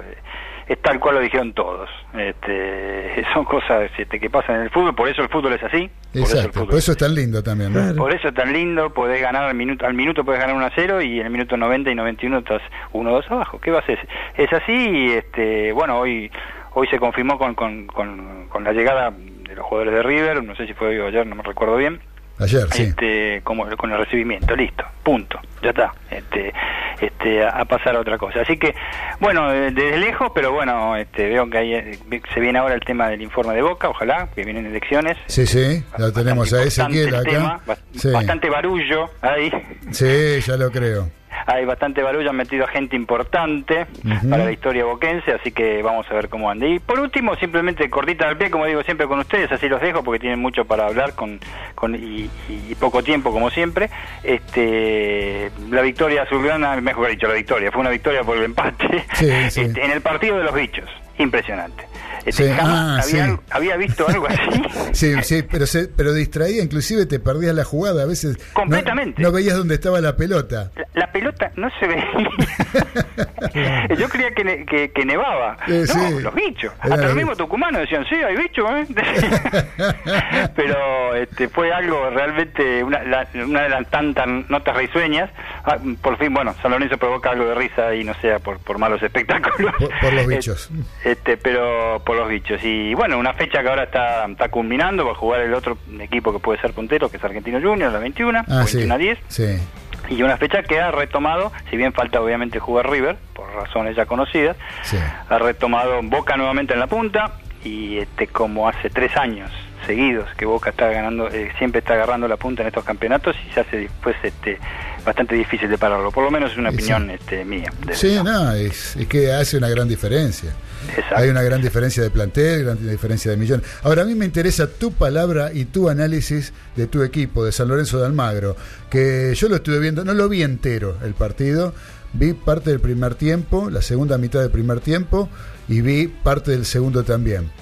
Y en algún momento en el primer tiempo eh, hubo dos o tres situaciones muy claras por parte de Atlético Tucumán que no se concretaron porque Dios fue grande, porque estuvo Torrico inspirado en alguna, este, pero la verdad que daba para la goleada, parecía que era para la goleada de Atlético Tucumán. ¿No? En, el en el primer tiempo concuerdo con vos exactamente, se pudo haber ido 3-0 arriba Atlético Sí, Tucumán. sí, tranquilamente. y nadie podía haber dicho nada, incluso, o sea, hagamos, no se pueden concretar este por propia impericia de los delanteros algunos goles, 2-0 si se iba arriba, estaba perfecto también. Este, se cansaron de, de perder hoy y de juego, porque tuvieron la pelota siempre ellos, y lo de siempre, creo que en el conjunto azulgrana un cúmulo de errores defensivos que realmente cuesta ya verlos porque son siempre los mismos.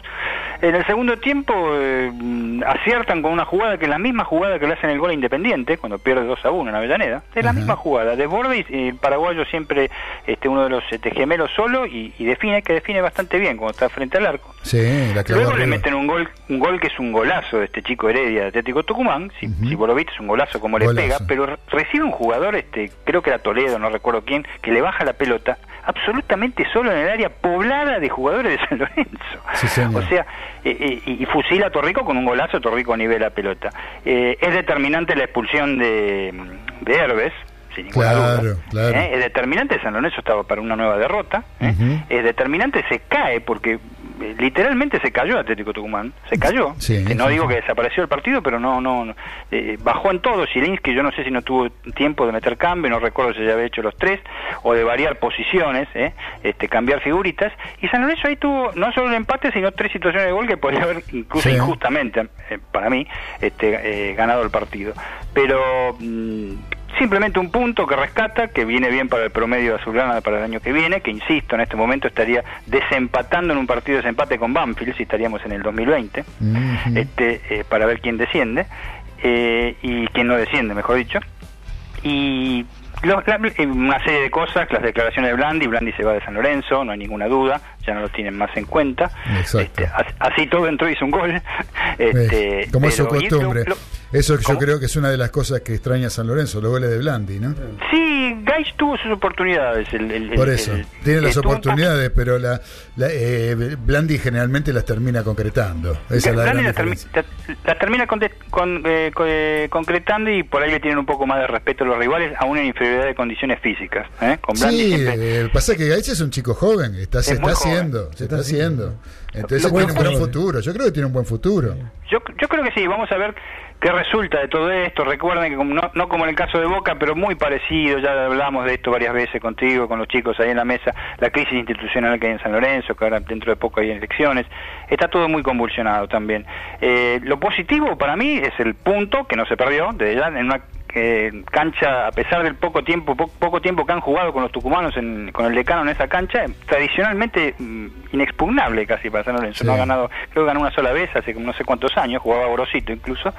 este Y segundo, el debut del chico Palacios, que es el hermano de la, de la joya Palacios, que jugó en el sub-17. Sí. Un debut absoluto que fue bastante, en esos 10 minutos que jugó, bastante promisorio, bastante atrevido el muchacho este encarador y tirando buenos centros. Es increíble en San Lorenzo que alguien tire buenos centros. bueno, una- un detalle. Un detalle. Pero así que bueno, este, un triunfo que rescatar un punto nada más. Atlético Tucumán se debe estar lamentando los realmente los dos puntos que perdió. Y una para destacar también, y último, Claudio, eh, una actitud totalmente eh, eh, totalmente fuera de lugar del, del defensor de San Lorenzo, este, Cachila Arias, que realmente eh, este, le metió un codazo a Toledo, que lo vio todo el mundo, menos el referí. Por un Ah, codazo sí. increíble, casi le arranca la cabeza al tipo este, porque fue así, este, ni siquiera le metieron amarilla, y eso provocó un casi tumulto, un casi escándalo en el final del partido. Eh, bueno. Bueno, son las cosas que este, a veces este, los, los árbitros, por no prevenir o por no tomar la medida que corresponde en el momento, terminan generando algo peor eh, a posteriori, ¿no? Y era un árbitro debutante, ¿eh? Sí, sí, sí. sí bueno. así que, bueno, gente, lo, lo dejo ahí porque tiene mucho para desarrollar. Uy, tenemos un montón, tenemos Sí, un montón. Les, tiro, les tiro una simplemente chiquita, pero muy chiquita, para Dale. la semana que viene. Eh, deporte hacemos todo nosotros así, vos explicaste eh, de la gente que viene, eh, para deportes nuevos, alternativos, pero los Juegos Olímpicos del año que viene, el 9 de diciembre, que es una fecha muy muy este, querida por César y por vos, este, sale de parte del COI, Comité Olímpico este, Internacional, una casi en el 90% asegurada una tremenda sanción a Rusia. ¿Eh? que parece que no se va a presentar con sus atletas a los Juegos Olímpicos de Tokio. Bueno, la podemos desarrollar la semana que viene. Con todo gusto, Dani, con todo gusto. Bueno, una, un, abra- un abrazote ahí a todos. ¿eh? Lo mismo para vos, éxitos mañana. Da- gracias, gracias. Después no- no- nos hablamos. Nos hablamos, un abrazo. Un abrazo a todos. Chao. Así que bueno, esto fue. Sí, sanciona a Rusia. Bueno, eso se va a encargar él. Él es especialista en esas cosas, en esos detalles. Nosotros hablamos más de Fobal. De.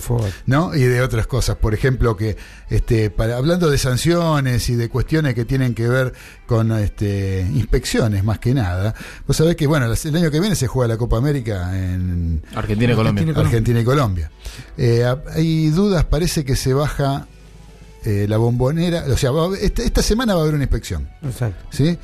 Del cilindro de Avellaneda, de la cancha de Racing y de la bombonera.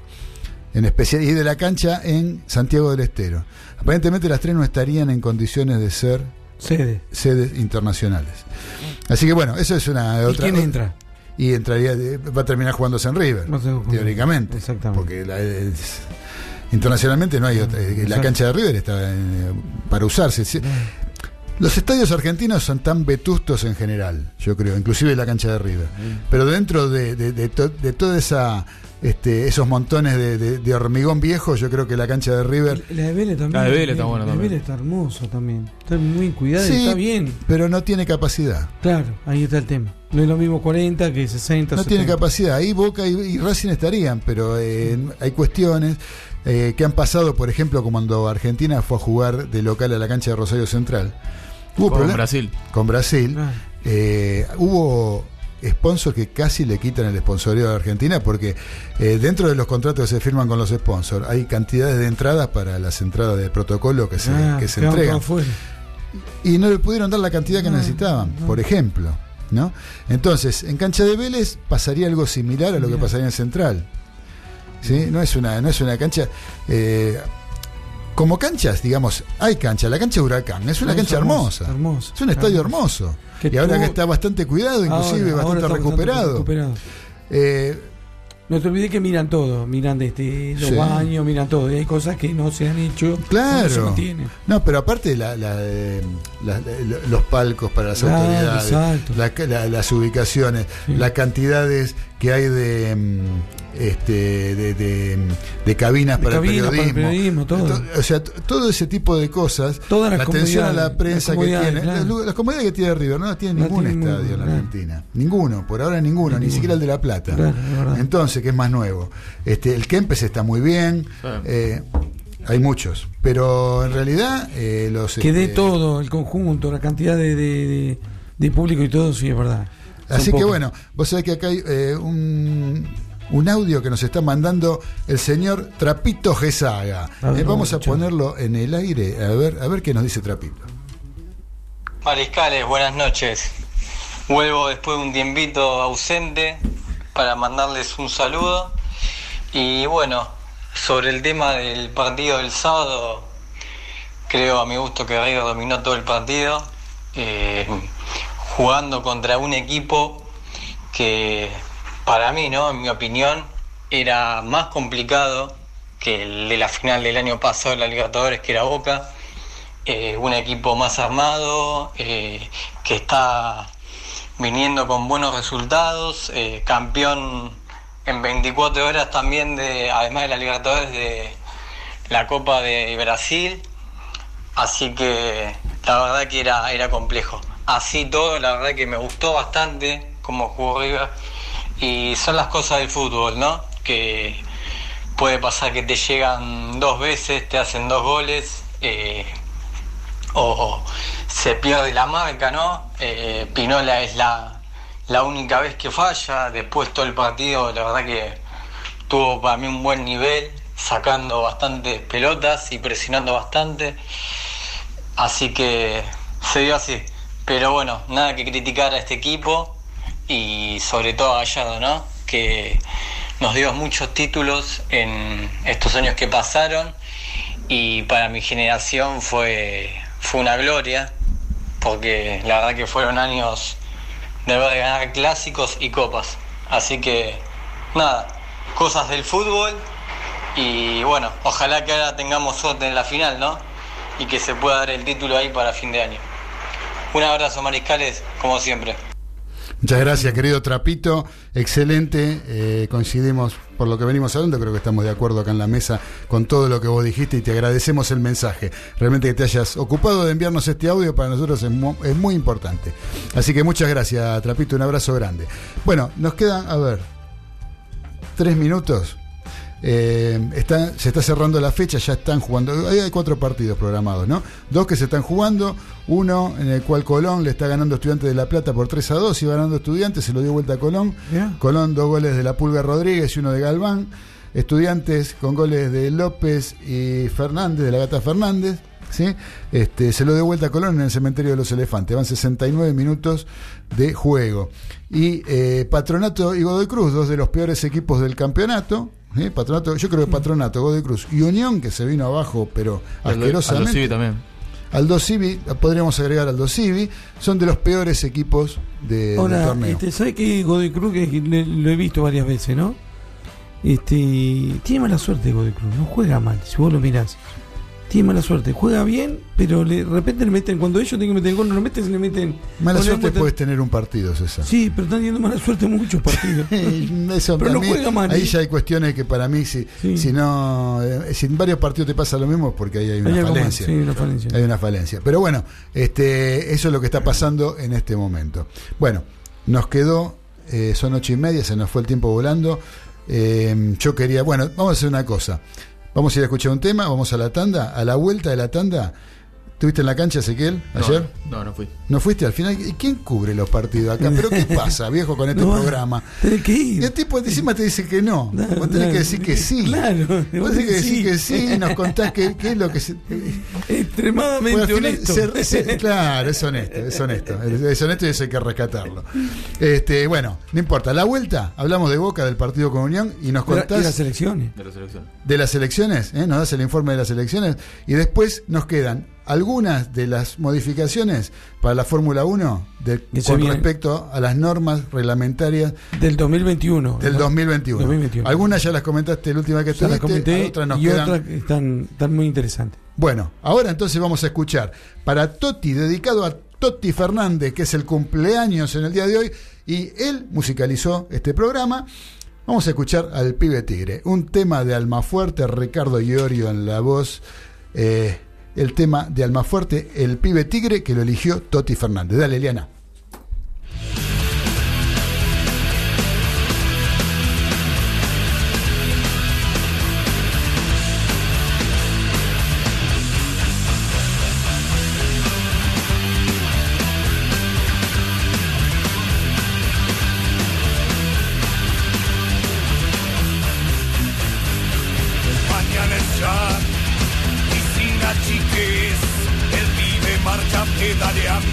Laburar.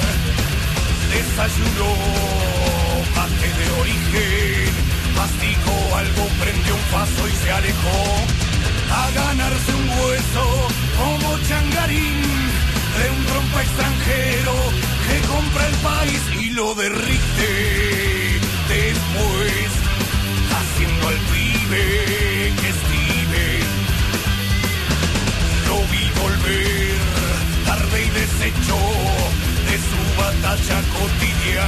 canción. Sonrió al entrar como alimento. Dejó en la mesa lo ganado y se acostó. Rezó a Dios pidiendo antes de dormir por ser contratado, obteniendo así los beneficios de ser un efectivo por ley. Mañana es ya, despierta el pibe, esperanzado nuevamente va otra vez. Duro al pedal, gritando un firme, de obra social sus sueños son hasta que ve acreditadores agitándose, el galpón vacío, la yuta y el juez y a quienes dicen que el cargo el derrite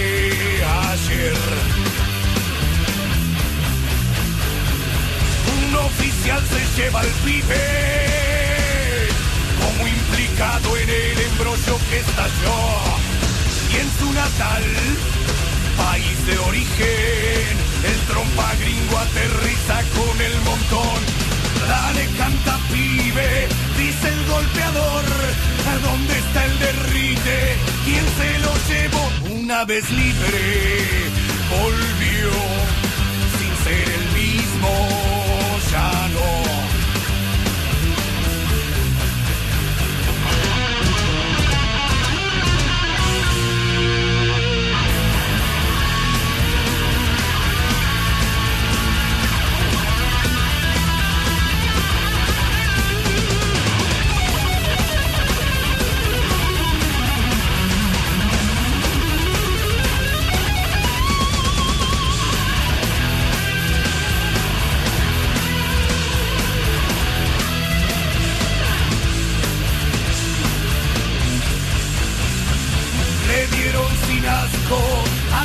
cayó para ser pateado hasta que murió el pibe tigre aquel del barrio Carlos Gardel fue a cajón cerrado que se lo veló pues fue desmembrado como donador el pibe tigre aquel del barrio Carlos Gardel. ¿Por qué será que aún es esto posible de ser?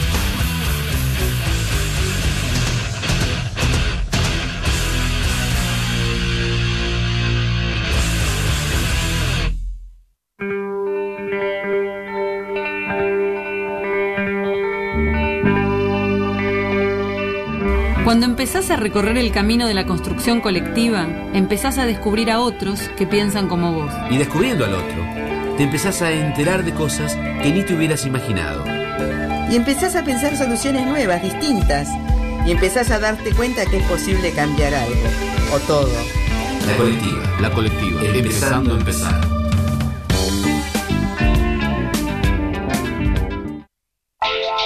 ¿Estás escuchando? La colectiva. 102.5. Estás escuchando La Colectiva.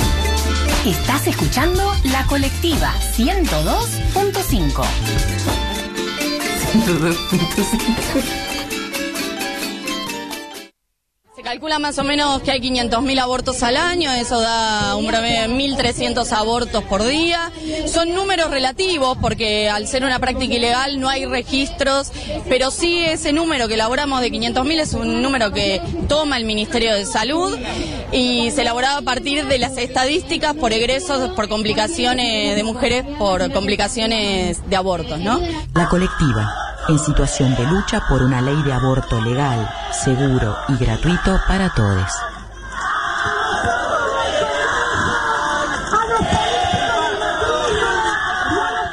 Cuando cruces esta puerta sonora, tendrás que primero dejar el pasado atrás.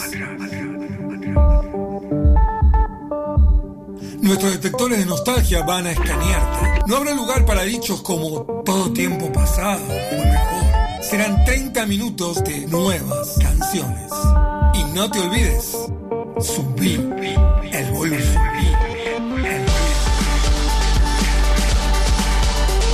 Subí el volumen. espacio de música nueva. Lunes, miércoles y viernes, 13 horas. Por Radio Colectiva.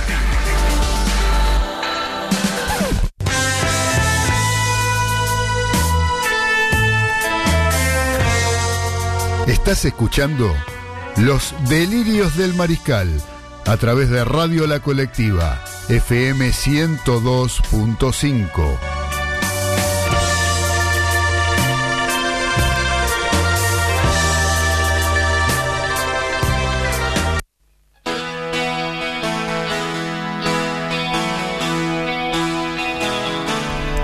Continuamos en los delirios del mariscal, ya arrancando el último bloque del programa del día de hoy, lunes 25 de noviembre del año 2019.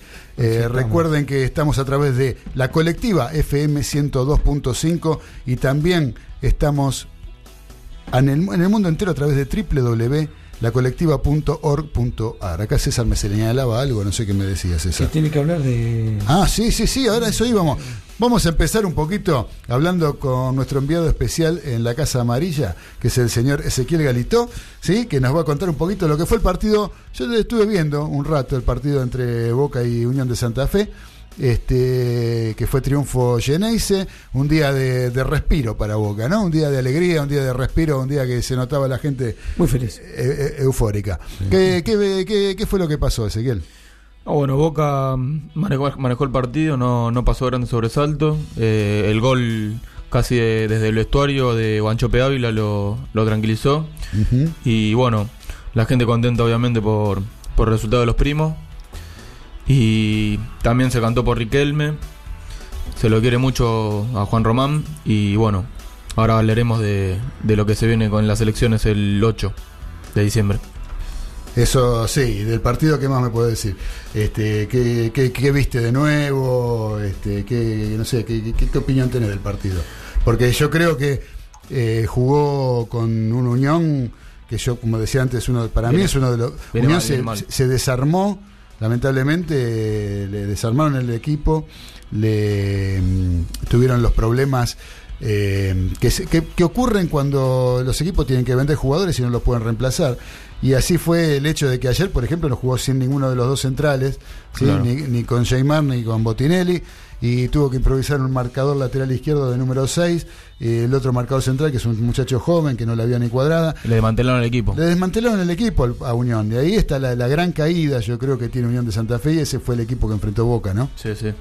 Sí, la verdad que muy venido a menos. Unión y, y Boca lo pudo aprovechar. Así todo, yo vi, al final tuvo un par de situaciones, Unión, que de haber tenido un poquito más de pericia podría haber generado un poquito más de peligro. Cuando iba 2-0. Cuando iba 2-0, Sí. ya iba 2-0 el partido. Y hubo una jugada de Bow que la termina atajando Andrada. Pero bueno, Boca igual, no- más allá de eso, fue un justo ganador. Este, y más de eso, esos dos arrestos con el partido ya casi definido y manejándolo Boca a su antojo, eh, tuvo la, la- la posibilidad Unión de hacer algún gol. ¿no? A- ayer para Boca este, hubo una, una buena noticia, es que se fue Palermo del Toluca. Ah, sí. su- De Pachuca. Del Pachuca, perdón. Del Pachuca, sí. Del Pachuca. Este, y, mm, o sea, no se fue porque sí, ¿eh? ahí hay ruidos. Ahora vamos a ver cómo terminan las elecciones en Boca. También creo que hablaron del uruguayo Alonso, ¿no? No, pero yo te, te viste que yo tengo mi informante ahí adentro Sí, sí. también. Este 90% te lo firmo, así como te firmo Romondía en Racing. 90% está Palermo eh, va a ser el próximo técnico de Boca. A partir de enero. A partir de enero, sí. Este, ¿Gane cuando- quien gane las elecciones o pone Eh, el oficialismo? Eh, no, no. eh, Pues se habla del oficialismo. No, Palermo va a ir, este, va a ir con, con, con la gente que va a ganar las elecciones. Ameal. eh, Con Ameal. Con Amial. Con Ameal. Y vos me decís, pero Riquelme y Palermo no. Y claro, por eso te digo. No se, no se llevan bien. Bueno, eh, se van a llevar bien. a Quédese bien. tranquilo que el fútbol todo lo puede. Sí, porque Alfaro dijo que sigue si sigue Burdizo. Claro. Correcto. Correcto. Correcto, él está con él. Así que- hay, hay un mensaje para mandar al aire acá que nos está escribiendo. No sé muy bien quién es. A ver, vamos a escucharlo. me parece que es el señor Raimundo. A ver. A ver. ¿Qué tal, queridos amigos? Quería contarles que en realidad tuve una semana muy, muy complicada. Tuve complicado. Y Carlitos Arias, está presente en la mesa, no me va a dejar mentir. porque el sábado nos encontramos en el supermercado chino. Parece que Carlitos fue a cambiar una caja de fósforos. Y le dice al chino, cuando me lo llevé a mi casa los probé y andaban. Y ahora no andan más, Carlitos. Pero vamos a realmente lo que me pasó a mí y quiero compartirlo con esa hermosa mesa. Me sentía muy mal, muy mal y agarré mi carnet de obra social de pasteleros como tenía el número uno de los Fernández. Ahí nomás me recibe una secretaria. Ojos color miel, una boca de crema. Me dice, Raimundo, espera ahí sentadito, que ya te van a atender. Sale el facultativo, un churro bárbaro. Y tengan en cuenta, es el sindicato de pasteleros. Ahí nomás me hace pasar y me dice, ¿qué te está pasando, Raimundo querido? Y tengo un problema que el negro Fernández debe saber bien. Le digo al facultativo, tengo los genitales como dos pelotas de rugby. El médico azorado me mira, me dice, ¿te duele? Lo miro y le digo, no, me pica mal. Muchas gracias, Tremendo. Raimundo. Estamos riendo, ¿no? Con lo que le pasó a Raimundo, que le picó mal la pelota de rugby. Bueno, este, gracias, Raimundo, como siempre. Eh, Curioso lo de Carlitos Arias, ¿no? Es curioso. Curioso, curioso. Bueno, no lo tenemos hoy en la mesa, pero seguramente estará escuchando. Así que bueno, vamos a seguir un poquito acá con el informe que nos trae desde el Club Atlético Boca Juniors nuestro representante y columnista, el señor Ezequiel Galito. Bueno, comentarte que mm, los socios activos vitalicios del interior y del exterior van a poder votar el 8 de, de 9 a 18. Las listas eh, son tres, la oficialista con Cristian Gribaudo y Juan Carlos Crespi, y de la oposición Jorge Amo- Amora Meal con Mario Pergolini, con Juan Román Riquelme de vice segundo, que son carreras de fútbol, y también está José Veraldi con Roico Ferrari. Ajá. Esa sería la tercera lista. Claro. La de Veraldi. La de Veraldi. Claro, se hablaba en algún momento, se habló de Veraldi que iba ahí con Amial, cosa que me parecía completamente improbable porque se llevan de los pelos. Este, era bastante extraña la cosa. El que se juntó con Ameal fue Santa María con Carreras. Ah, era que era la cuarta lista cuarta en un principio. Sí. Ahora, decime, Ezequiel, eh, ¿cómo juega en todo esto Juan Román Riquelme? Porque él habló de unidad y esto y lo otro y al final... Habló de unidad, pero bueno, el- yo creo que no se olvida de, de Angelici, de cuando dijo que mm, con él como presidente no iba, no iba a estar nunca más Juan Román Riquelme. Y bueno, eh, se fue con una de las listas fuertes que, que apunta que va a ganar. Y sí, yo creo que eh, el, el punto determinante también está en la presencia de Riquelme, ¿no? Sí. Para que gane. Para que gane Eh, Gamial. eh, Con el que el otro día decíamos, con el que iba Riquelme, es El ganador. que, que Es el gane, ganador. la Sí, lista que gane, ¿no? Así que Riquelme va a estar aparentemente como se- como vice segundo, Sí. eh, pero va a estar con el fútbol, a cargo del fútbol. A cargo de fútbol yo- ya parece que se está hablando de Pablo Guerrero como futuro Dice que lo tiene apalabrado. Lo tiene Sí. apalabrado. Lo tiene apalabrado Pablo Guerrero. Bueno, estos son, se- ya estamos hablando de un futuro de incorporaciones. Un Sí. jugador que quiso River en su oportunidad, le dio un antidoping positivo y Ah, después, claro. después no, no, no nos pudimos Yo lo este, que quiero, contratar. la- la- a mí lo que, lo que me hace ruido, quiere decir que si gana Mial, eh, Burdizo no va a estar más. No, no va a estar más. Va a haber otro. Va a haber otro, sí. Y no, porque no. Si está, si se va a estar a cargo del fútbol Riquelme, Está bien, pero Riquelme va a ser como. em, no va a ser como un secretario técnico. Eh, Riquelme va a manejar todo lo que es el fútbol. Por eso. este, las inferiores. Las inferiores, pero no como secretario. Él no quiere ser un secretario. Él quiere ser como un filtro en todo eso, ¿me entendés? Pero no quiere tener la responsabilidad de un secretario. vos te pensás que Riquelme, No, con el ego que tiene Riquelme va a querer vos te pensás que. Riquelme se va a quedar en el molde Claro. y va a traer un, un secretario técnico, va a traer a Palermo, un- por un- ejemplo. va a traer un manager. Claro. Riquelme no va. No, ¿para eh, Riquelme está ahí. O sea, Riquelme de, de política no creo que sepa mucho No. para ser vicepresidente No, no, no, segundo. no, no. Está ahí por el fútbol. Por el fútbol, por el por el fútbol, sí. Está por el fútbol. Y ¿Vos te pensás bien, que me Riquelme.? No, me parece bien. me no, parece yo no, estoy diciendo ni que está bien ni que está mal. Yo digo lo que a mí me parece de acuerdo a lo que uno puede ver. Yo no creo que Riquelme, aparte de Riquelme, haya un, un manager como es el caso de, de, de Burdizo. Yo quiero creer que no. Este, si él se va a hacer cargo del fútbol, olvidate. No, olvidate. Para después, mí. después en, en- en- en la este en lo que se tiran la elección en los los este dijiste la, la primero son este Nombrame que son. son- Gribaudo y, y Crespi. que ellos son de la Del oficialismo. Del oficialismo. Este, por gente que yo conozco. Y el oficialismo pierde porque está Crespi ahí. Si no tuviera Crespi, hay mucha gente que el oficialismo sacaría mucho más votos. Sería mucho más peleado. Sí. Pero Crespi es un espantavoto. Espantavoto. A mí, si a mí me lo dice la gente, gente buena que tengo, gente que tengo en el club, me dijo, este, votaríamos nosotros al oficialismo. Pero no lo votamos porque está Crespi, no lo quieren a Crespi, no sé por qué. Mira vos. No, Sí. bueno, Crespi es una persona muy especial. ¿no? Sí. Medio polémico, sí. Es bastante polémico. Sí. Bastante polémico para el resto de los clubes. Exacto.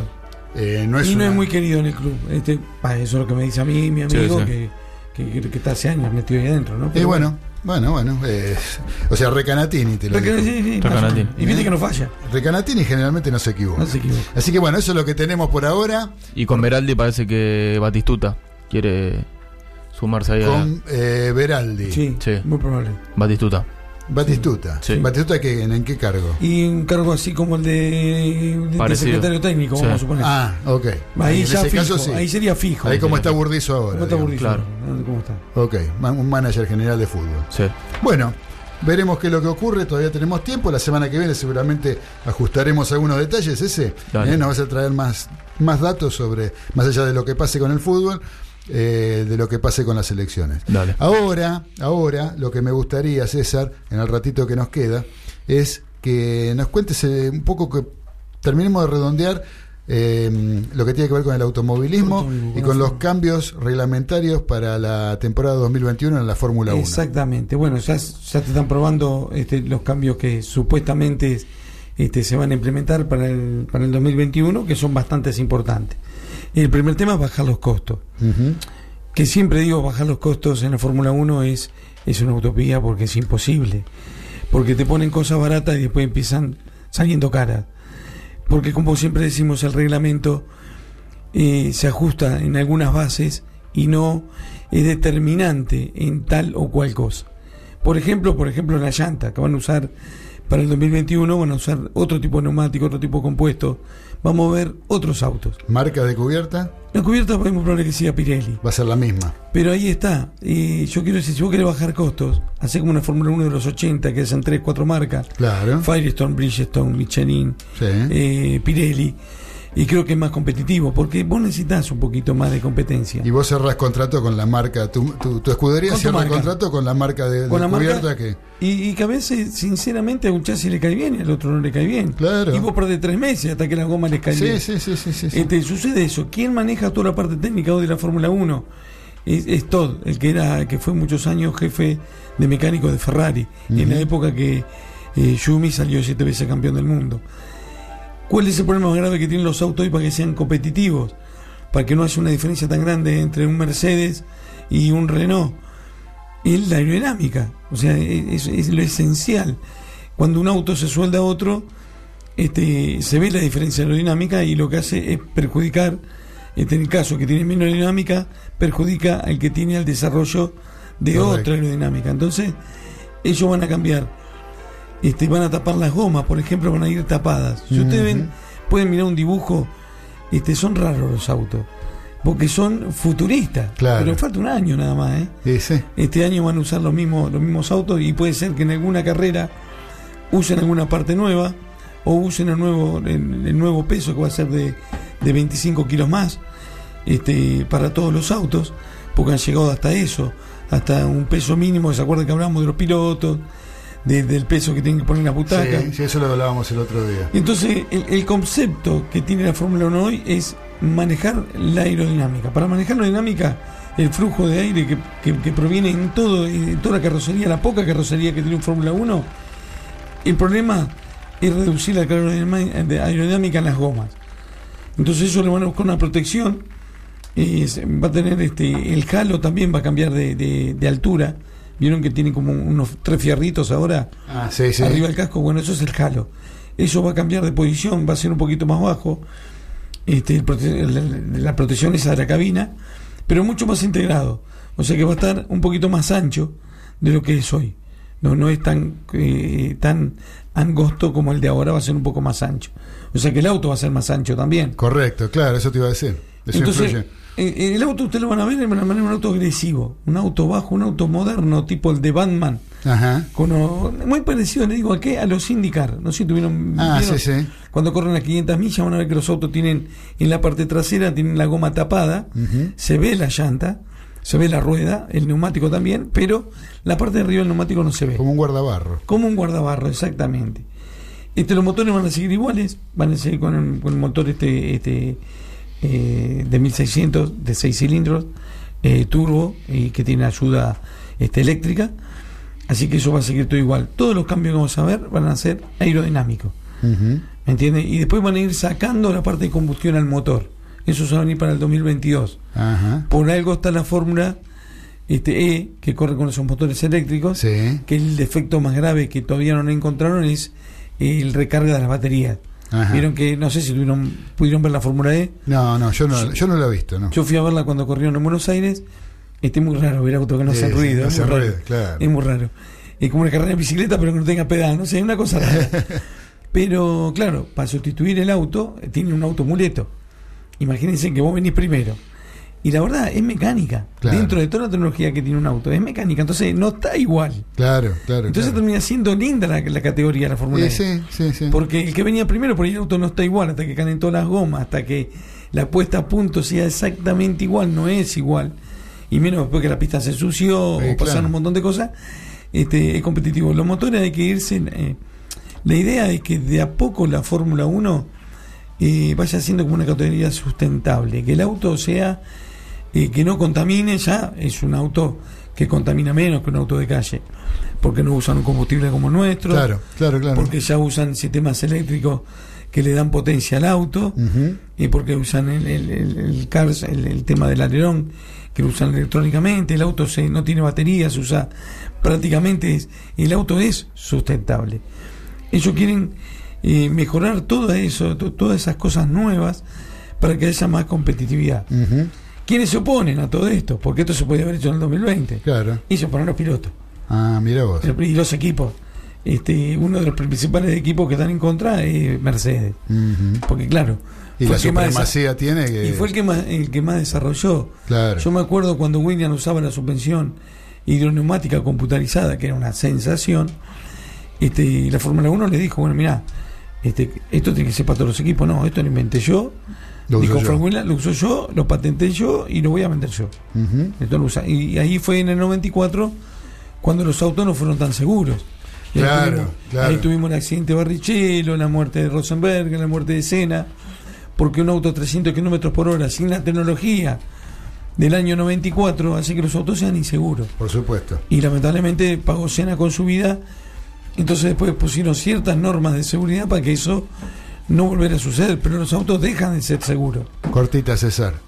Eh, tenemos para el calendario de 2020 va a haber 22 carreras. Eh, aparentemente quieren poner Se va a 22 carreras. Alemania, entra Vietnam y Holanda. Vietnam y Holanda van a entrar. Esos es muy probable. son- Eso lo vamos a ver a fin de año. Se, se va a saber, se va a Se va a confirmar fin de recién a año de porque año. viste cómo revisan los circuitos. Los circuitos ya están terminados. Este, seguramente lo van a anunciar, este, al sacar a Alemania lo van a este, van a anunciar. ¿Por qué sacan a Alemania ahora? Y El de Holanda yo me acuerdo que en la época que corría Reutemann se corría. Sí, se corría. Yo, yo calculo que son eh, es un circo esto, muchachos. No, sí, sí, sí, por supuesto. Entonces, en, la en los circuitos donde son rápidos, donde la gente mira cinco vueltas, después no mira más porque se aburre y, y pierde este y que, que la gente lo mire, entonces lo van a sacar. Lamentablemente va a ser claro, así. claro. Yo, por ejemplo, yo correría la Fórmula 1 hoy un, un circuito, eh, el circuito de Buenos Aires tuviera este como en el 95 tuviera en orden como tiene que estar, hoy se correría. Yo me acuerdo que en esa época le decían el circuito de Mickey Mouse, pero hoy todos los circuitos son iguales. Son así, claro, son ese tipo de, de circuitos. Cuestan los sobrepasos, no hay velocidades máximas, aunque los autos le mandan a esa velocidad máxima.